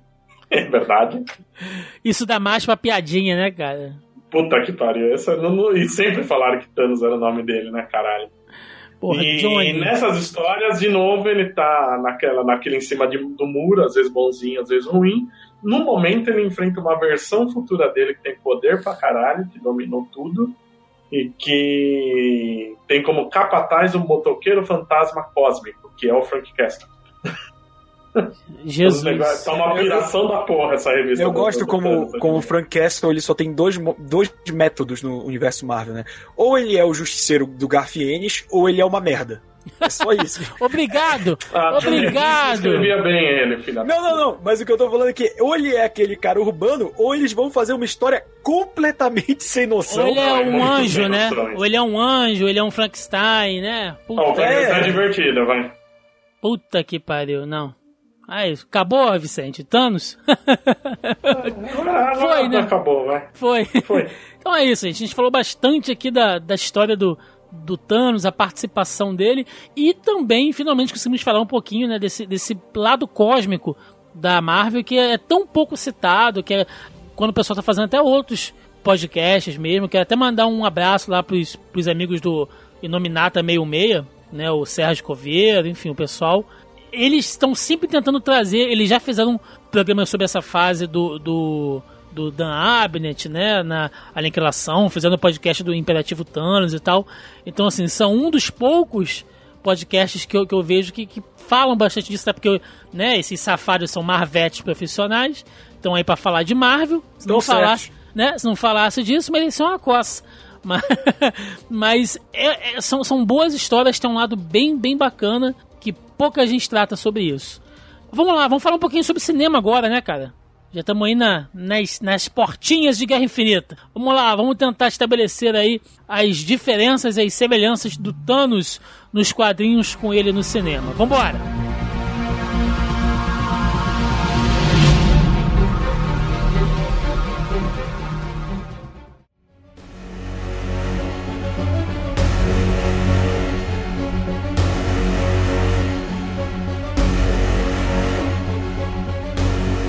toda semana nós fazemos por aqui, né? Eu jogo o assunto do podcast da semana, nossa pré-pauta da semana, lá no grupelho do Zoneando no Facebook. Se você não faz parte, seu salafrário, você tem que entrar agora, é o primeiro link na postagem deste podcast, vai lá, tem lá o linkzinho para você clicar, acessar e entrar no nosso grupelho, porque toda semana a gente joga o tema lá e a galera ajuda a gente, fazendo pergunta, comentários, enfim, vocês ajudam a gente e em contrapartida nós respondemos aí as dúvidas de todo mundo, né? Quase que em tempo real. Então, meu amigo Marcos Lázaro, lá do Sessão de Alu- de Aluguel, que grava aqui com a gente também, inclusive eu fiz um vídeo essa semana muito bom com, com o Marcos, ele me, ele me convidou para gravar lá no Sessão de Aluguel. É, pra- da gente falar, inclusive, sobre essa questão de adaptação né, dos, dos filmes da, da Marvel. Enfim, vou deixar o link aí para quem quiser conferir. Ele pergunta o seguinte: acho que vale falar um pouco das motivações do Thanos nos, no- nos quadrinhos, já que no cinema parece que será um pouco diferente. Vai ser bem diferente, né, pelo que a gente viu, porque, primeiro, já não Então. tem a morte, então isso já muda as motivações dele de muitas formas. Eu acho que o Thanos ali, ele é esse Thanos da nova Marvel que o Vicente falou, da coisa lá do conquistador Na de mundos, né? verdade, Então, o- é que não dá pra confirmar porque não tem nenhum release oficial dando uma ficha técnica dele. A Disney não fez. Mas teve uma suposta embalagem de brinquedo, a gente não sabe se é real, que tinha um- uma sinopse dizendo que ele é de um planeta. Não, não, não lembro se dizem se é Titã ou não, mas mesmo que for Titã, não é a Lua, é um outro lugar longe. Vai ter nada ligando ele muito próximo à Terra. E foi destruído por causa do desequilíbrio da superpopulação, guerra, tudo. Então, desde então, ele estaria procurando equilíbrio no universo. Ele acha que para o universo seguir, metade tem que ser destruída. Ele é o Hans Albu cósmico. É, então ele, ele de- ele deve puxar mais pra essa pegada então do conquistador Se mesmo. for né? isso mesmo, né? Que é tudo É, hipótese. Estamos trabalhando no, no famoso suposto rumor. É, Suposto rumor que ouvimos falar. até essa questão das, das gemas também, que a gente falou, no cinema elas são diferentes. O Roberto falou logo no início aí do podcast, né, Roberto? Que a- no caso Eu elas já são. sei o que elas são no cinema, mas não posso falar, por embargo. É mesmo, cara? Ô louco, bicho. Aí. Exibiram 20 minutos do filme há, há uns, umas semanas atrás, eu assisti. Lá Mas, explica mas o melhor, mas eu embargo não dos posso 20 dizer. minutos já. Não, o embargo é só depois da estreia. O embargo É, é, até eu assistir a porra do filme, seus arrombados. Dá desculpa! desculpa.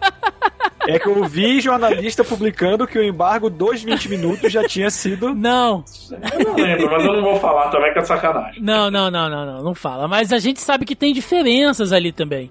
Então as motivações dele são diferentes. Mas respondendo então o Marcos, eu acho que a motivação dele vai, vai ficar nisso.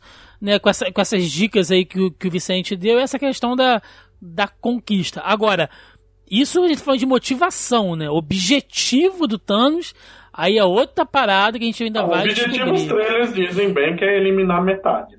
Sim, sim, Por mas. que ele tá fazendo É. isso, a gente tá chutando, mas o objetivo é esse mesmo. Isso me levanta uma questão. E se ele, em vez de, tipo, matar a metade, ele só deixasse todo mundo, tipo, sem pernas? Ia dar no mesmo? Ué, Não, não entendi. Porque metade, conta a galera no meio. Puta que Todo mundo ser infértil. Eu vou destruir metade da população, é tirar só da metade pra baixo, né? É, Destruir- não, aí- ou ele faz merda, ele corta as pessoas na vertical, assim, e mata todo mundo. Caralho. Tipo, caralho. Puta, parabéns, Roberto. Parabéns. E se É. todo mundo só perder metade do peso? Ó, que per- perfeito. Olha aí. Eu tô Ah, nesse ritmo. Olha lá, você, você é vítima do Thanos. E a gente não, não citou aqui também uma outra diferença do Thanos dos, dos quadrinhos. Quer dizer, diferença, né? Porque esses personagens são muito recentes, então pouca gente conhece. Eu mesmo, como eu não li essa saga do infinito recente toda ainda, é, eu até tive que dar uma pesquisada aqui, que é a, a tal da Ordem Negra, né? Que são aqueles Sim. aqueles caras que vão chegar com, com o Thanos, eles aparecem lá no trailer. Tem até um que tá arrancando a, a gema lá do Visão, o outro tá. É, Torturando o Doutor Estranho. Doutor Estranho e tal. Isso, e mesmo eles já tem mudanças, né? Tem uma deles que é a super gigante que não tá no filme. E eu esqueci agora do nome, acho que é Black Star. É, Black Star nos quadrinhos, que é o grandalhão. No filme ele tá com outro nome. É, nos, nos quadrinhos a gente tem ali o, o Corvus Glaive, né? Que é o, que é o Isso, líder, False de Ab- Ébano. né? O Falso de Ébano, a próxima meia-noite. É só nome Parece a maneiro, Hela, né, cara? Ela- é- essa próxima meia-noite ela faz cosplay da Hela, né? O, o- a É, silhueta é o- igualzinha. O, capacete, né, cara? É igualzinho. É igualzinho, mas o visual é bonito. O visual deles é muito bonito. É, é, tem o, o Estrela Negra aí e a Super Gigante que o Vicente falou. Então, eles são seres que, em retcon, gente, né? Eles sempre ajudaram o Thanos nessa É. coisa da, da Só que na mensal recente a maioria traiu ele já. É. eles são como se fossem os arautos, né? Igual o Galactus faz, que manda lá o, o arauto na, na frente pra avisar, enfim. É, o Thanos faz, faz meio isso pra Ordem Negra é, é, assentar o terreno pra ele, né? de- digamos E assim. a, a divulgação dá a entender que a Gamora e a Nebulosa também eram da, da Ordem Negra. É, eles né? são- eles são um todos dos irmãos. trailers Ele chama, é, ele chama o resto da Ordem de Filhos. Então, porra, a Gamora e a Nebulosa são umas bosta perto dos outros, né? São, que é. a Gamora é a mulher mais perigosa do universo? O pau vai comer certamente. O Rafa Tanaka, nosso amigo Rafa Tanaka aí, que também né, participa aqui do Sala da Discórdia, nosso mais novo podcast aqui da casa. Escutem lá, é bem da hora também. Ele pergunta o seguinte: o Thanos é o maior vilão da Marvel e quem ele quebrou na porrada da editora? Bom, ele quebrou na porrada de quase todo mundo, Rafa. Quem ele não quebrou, né? Como a gente falou aqui, né, ele matou os Vingadores muito fácil. É, isso com o poder das gemas, né? Mas mesmo Só- sem só isso. Não, mas mesmo nas gemas ele tava com os poderes levemente diminuídos. É, ele tirou Ele a percepção sensorial dele. Mas né? ó, só falando rápido, ali ele mata o Capitão América, o Homem de Ferro, o Thor, o Homem-Aranha, o Wolverine, o Ciclope, o Manto, o Visão, a Feiticeira Escarlate, a Mulher Hulk, o Quasar e eu devo ter esquecido de alguém aí no meio. Ó, lá em Aniquilação, que ele tá sem os, esses, esses poderes que a gente falou, né? Os poderes é, divinos, né? Do infinito. Lá ele cai na porrada com o Aniquilador, com o Nova, com a Quasar também. E só quebra pau maneiro, bicho. Com Super Screw. É, a, Aniquilação a gente vê ele cair na porrada com um monte de gente, assim. E a pergunta. manopla. se- sem, a, sem, sem a manopla. É, e a pergunta, né, se ele é o maior vilão da Marvel, aí que a gente tem que ver, né? Vil, quando a gente pensa em maior vilão, é o que? Em nível de poder, em, em- em potencial de, de É, é história. imposição, né? Porque o Thanos Né? tem, ele tem um problema, que é um problema comum a vilão cósmico, é que nem na DC. O Antimonitor apareceu três, quatro vezes em 35 anos, mas E é o maior mais vilão. foda. né? É. Superman é Prime, em né? Superman Prime Em tudo assim, ele não é. é o. Então, é na o- Marvel, eu acho que a posição é do Doutor Destino, mas o Thanos é sempre aquela ameaça que, se ele aparecer, você sabe que fodeu tudo. Eu, eu concordo com o Vicente nesse ponto. Eu colocaria o Doutor Destino como o maior vilão pelo que ele representa e o que já fez. Mas o, o Thanos, quando ele aparece, vai ser algo grandioso, né? Sim, É sim. exatamente o que o filme é, né? Quando ele aparece, você precisa de 22 super-heróis. Exatamente. Então ele, ele é sim, ele é um dos maiores vilões. Ele, ele não tem. Ele, ele não ganha do Galactus na, na porrada, né? Mas são dois vilões assim que se equiparam em termos de que se eles estão ali, meu irmão, o departamento de vai da merda mandou o memorando. Por favor, chame até os invasores aposentados que precisaremos de todos. né? Pois sim, é. sim. Ah, o Marcos falou aqui, né? A criação do Thanos veio por causa do Darkseid. A gente comentou, né, isso durante o programa, né? é, que teve ali inspiração sim, mas inspiração, tem gente que fala que é cópia, né? Mas enfim. Mas no, no fim de tudo ficou bem diferente um, um do outro, né? Hoje em dia é completamente diferente, assim. Um busca a morte outro busca a equação antivida. Não é tão diferente, mas. Lembrando que eles foram amalgamados na amálgama, né? O Thanos sai. Jesus amado, Deus nos perdoe. É, é, é, Podia ser Darkanos, né?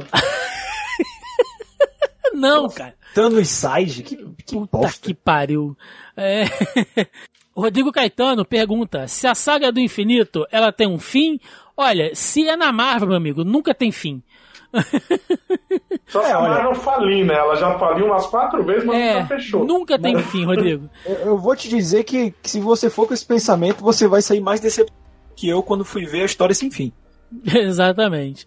O Denis Augusto, também lá da sala da discórdia, pergunta aqui: expliquem o lance da garota esquilo. Porque a garota esquilo é conhecida por ter derrotado Thanos. Thanos, Doutor ela Destino, derrotou o Galactus. Thanos. Ela... Então, porque o poder dela é, é não perder. Isso, isso é canônico, Vicente? É canônico. É É, canônico. canônico. É mesmo, cara. Esse é o poder dela. Ela nunca vai perder.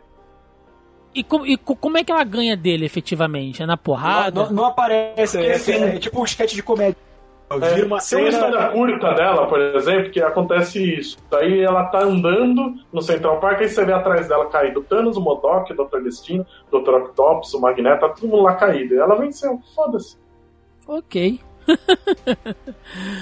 Jeffrey Hyduck, nosso amigo Jeffrey, pergunta o seguinte: Uma curiosidade que sempre tive é sobre as cores das joias do infinito.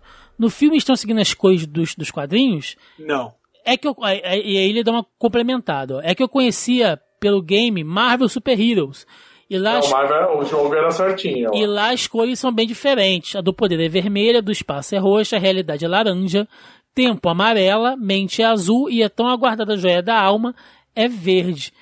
Então, Jeffrey, é, no começão, né, como o Vicente lembrou, elas nem re- recebiam esse nome, e eu relendo aqui, é, pelo menos, e aí a gente tem que levar em consideração que a Abril botava a cor que ela queria. tinha hora que era tudo verde, tinha hora que era tudo amarelo. Eu acho que no começo todas tinham a mesma cor mesmo. Eu lembro acho que era tudo cor, verde. Eu começo a- era tudo igual. Eu, eu acho que eram todas verdes, Def. Aí depois mudou e tal. Mas o que apresentou lá no Marvel Super Heroes, acho que é o mais próximo mesmo, né, cara? Não, é, a do Super Heroes é, é igual a dos quadrinhos, assim como ela é, como a gente conhece hoje. É, pra quem Aliás, espera aí que tem uma coisinha. Essa saga que tá tendo agora, o Infinite Countdown, as pedras, elas. uh, Aliás, tem um monte de coisa nas joias que nunca foi explicada, né? Aquele, depois de, de, de, de- elas foram parar no, no universo Malibu, Únicos outros. Uma puta zona, de repente os, os Illuminati estavam com elas, nunca explicaram como eles Nunca. pegaram Não, não explicaram como elas estão funcionando juntas de novo. E agora elas estão espalhadas de novo no universo Marvel. E, por exemplo, eu não lembro qual delas, uma é uma rocha gigante agora. E toda, quase todas mudaram de cor agora. Acho que devem estar com as cores do cinema, inclusive, muito provável. Tanto que elas mudaram de nome, né? Agora são. Eles não falam mais gems, falam stones, igual nos filmes. É, ma- mas pra quem tiver dúvida também, tem muita questão que o a gente tem essa visão hoje que o universo Marvel é bem planejado e tal, mas quem puder acompanhar também lá no Hora Suave, o Vicente fez uma recapitulação da fase número 1 da Marvel, dos filmes até o primeiro Vingadores, e que ele mostra que tem muitos pontos dos filmes que se contradizem e que tiveram que ser consertados depois, inclusive a questão, questão aí das joias do infinito. Assim como é nos quadrinhos, né? Principalmente, no Thor no Vingadores, os vídeos explicam bem que, que né, esse, a Marvel planejou tudo por 10 anos, não foi bem assim. Exatamente. Bom, e a gente citou agora aqui o Marvel Super Heroes, né, cara? Então vale a pena sempre falar aí da, da- de versões diferentes do Thanos, né? Em outras mídias, em outras adaptações.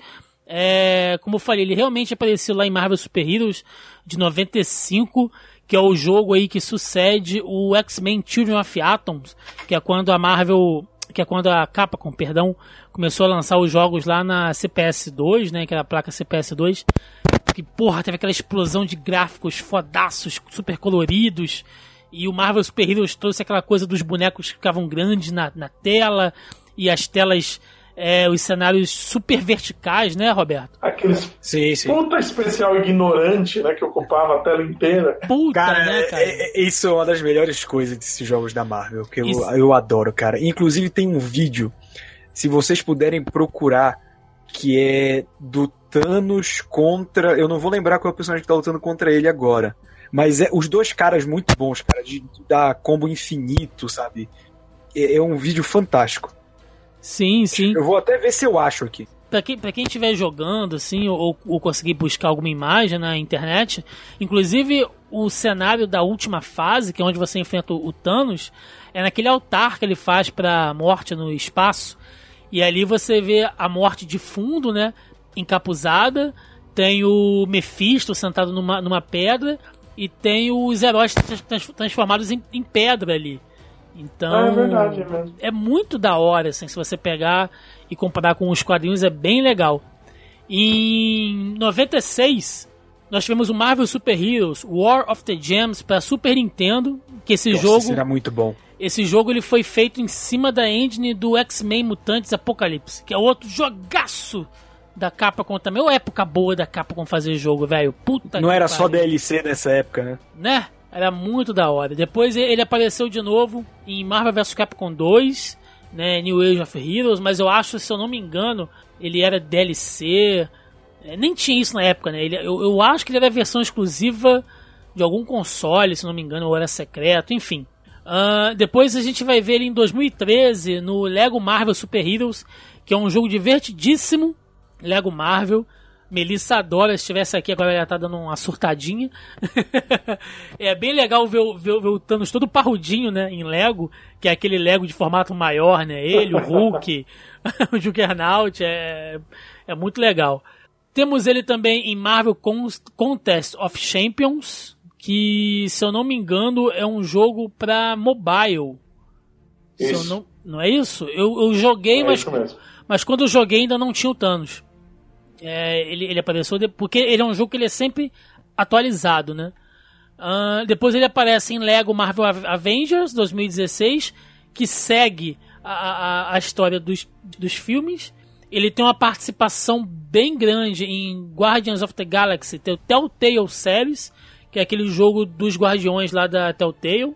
O jogo seriado, né? É, eu não, eu não joguei ainda, mas mas tô curioso. Mas Que- minha filha, número 3, já jogou? Não, cara, não joguei esse ainda não. É, e agora, por último, ele tava aí no Marvel vs Cap- Capcom Infinity, aí de 2017, o jogo ele, que dropou. ele tá desde o 3, né? Eu acho. Ou não? Hum? Eu não lembro agora. Não, ele apareceu Eu não no 2. No 3 acho O que não dois, tem. né? Esse não. último ele é importante até porque a história envolve as joias. Sim, sim. Sim, sim. E ele tá também no Marvel Future Fight, que é outro de celular também. Sim, joguei Ele, aliás, tá ele e a Ordem Negra inteira. É, mas é pesado pra caralho, aí eu tive que tirar, mas eu joguei um tempinho. Ah, em outras mídias ainda, né? Nós tivemos aparici- a aparição do, do Thanos no desenho do Surfista Prateado de 98.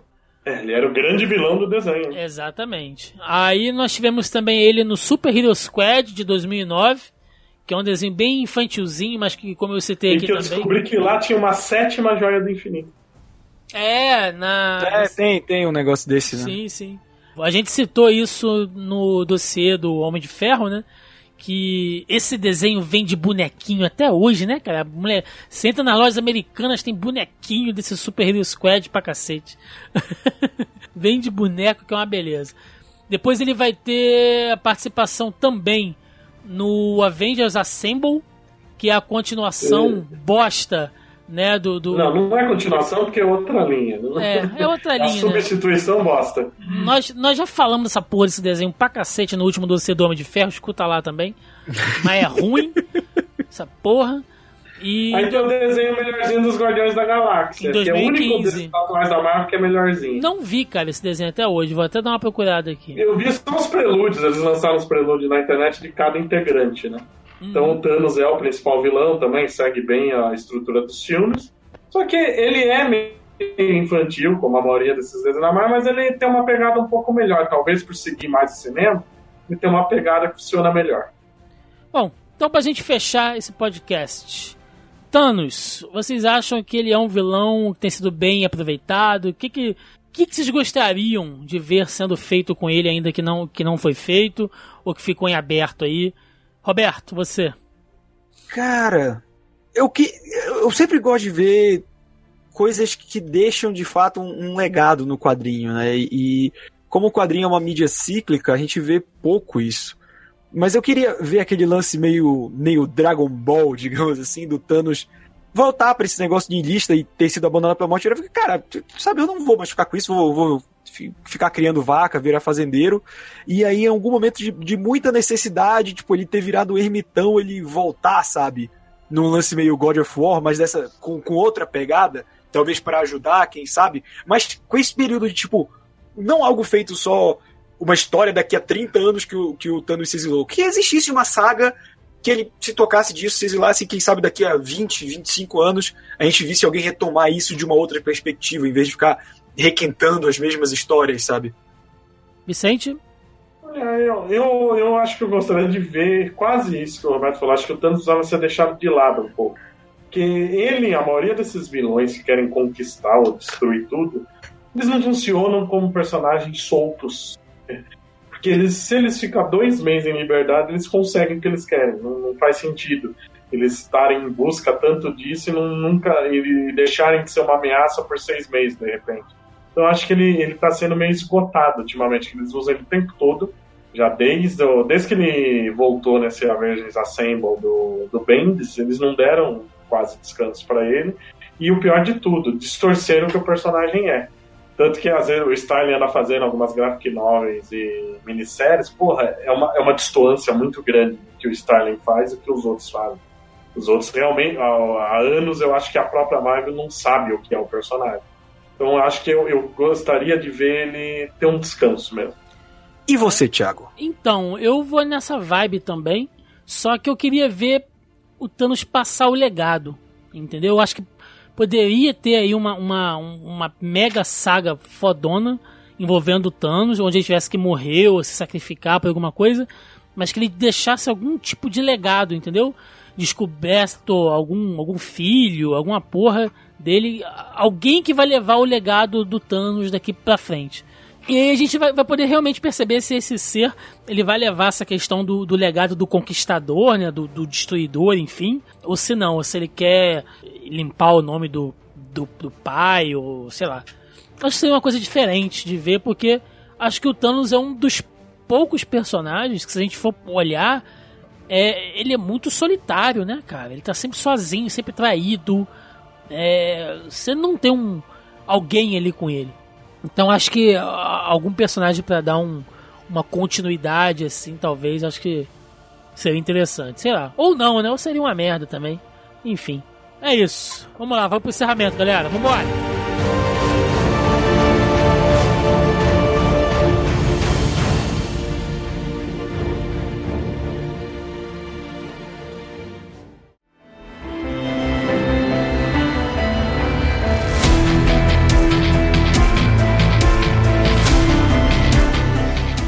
Chegamos aqui ao final de mais um Zoneando Podcast, onde falamos sobre a vida e obra de, de Thanos ou Johnny, né? Johnny. Meu nome é Johnny nesse Meu caso. nome é Johnny Thanos. Como descobrimos aí. Ah, Marvel. Falamos também da.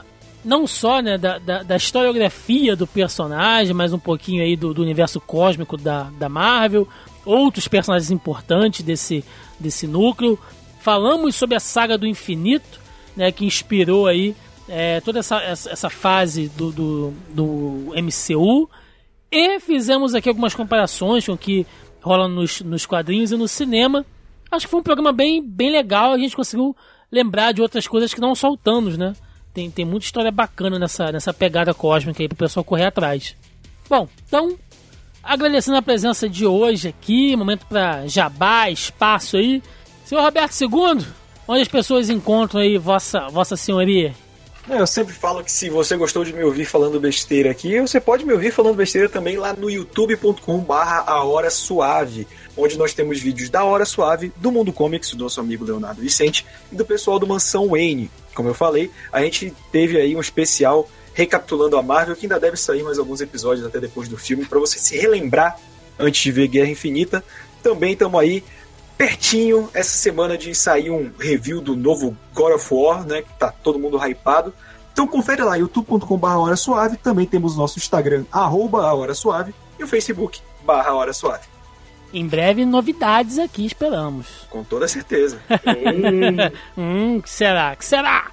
Agradecendo a presença aqui também, o, o, o homem, o, o louco dos funcos, senhor Leonardo Vicente. Muito obrigado pela sua presença, seu, seu conhecimento cósmico. Sempre um prazer inanarrável, quase um orgasmo.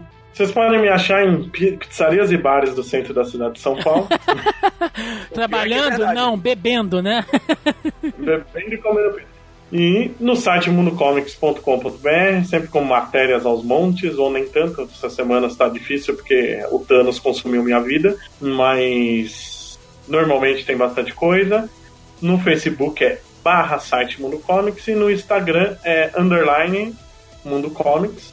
Como o Roberto falou, vídeos lá na hora suave também, tempo todo aos montes e também todos os meses no, na revista Mundo dos Super-Heróis, que inclusive o próximo número, 99, eu participei, o 98 foi o dedicado à Guerra Infinita, participei do dossiê do Thanos e agora a 99, que é a próxima, inclusive eu estou revisando, acabando a revisão agora, sobre Deadpool. Então tem bastante matéria interessante Deadpool, X-Force, que foi a que eu fiz.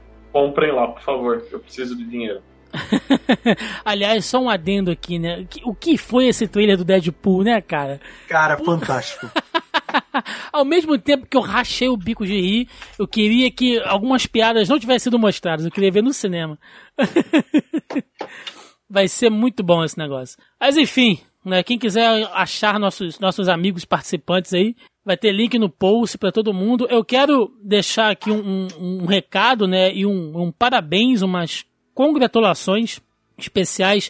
Eu falei diretamente com ele, mas vou, vou, vou estender aqui a vocês também ao excelente trabalho que os meninos do Mansão N têm, têm feito aí. É, mandei até mensagem lá, lá pro Carlos, né, nosso, nosso Chegas. É, enfim, tanto o Roberto, né, o Léo participam lá também, o André. Estão fazendo um puta trabalho. Ainda não consegui ouvir toda a entrevista do Márcio Seixas, mas achei foda vocês terem entrevistado o cara. E aguarda que vai sair vídeo ainda. Olha aí, tá vendo? Olha aí, bicho, essas feras aí, ó.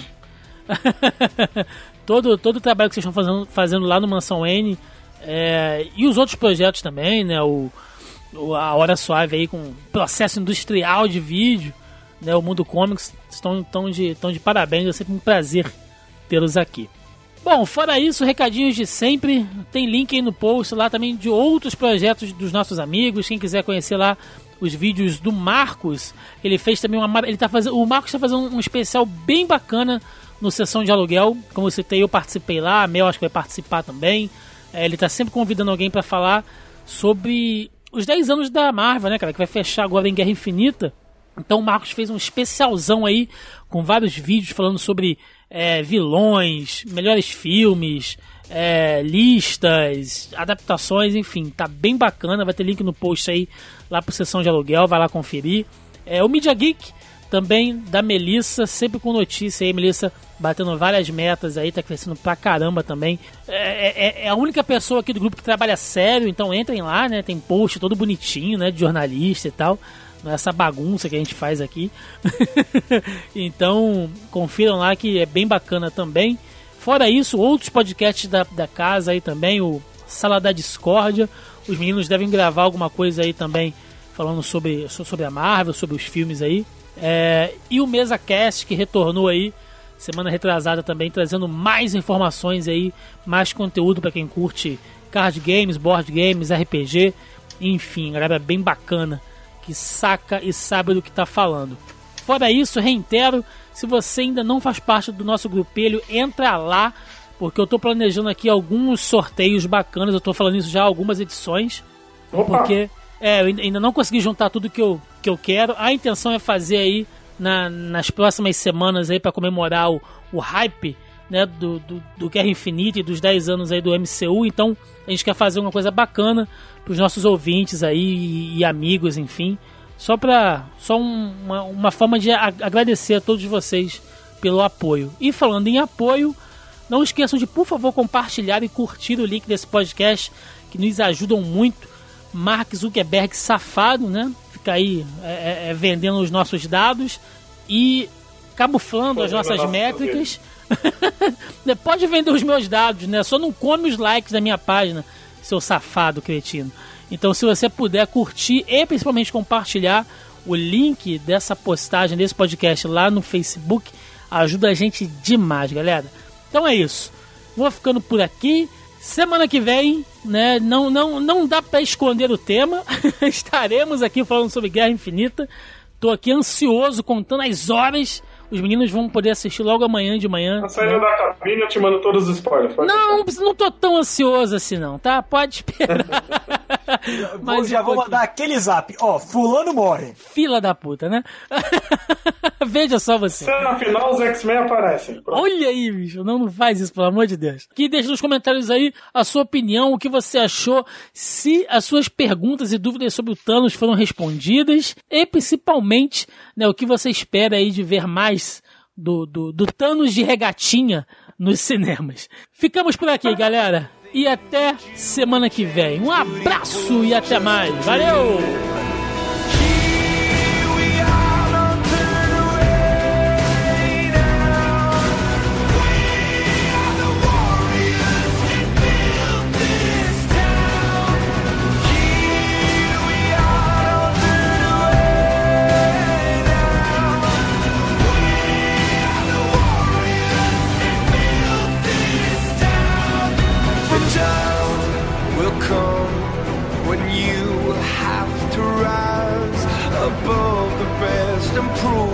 Yourself, your spirit never dies. Farewell, I've gone to take my throne above. But don't weep for me, cause this will be the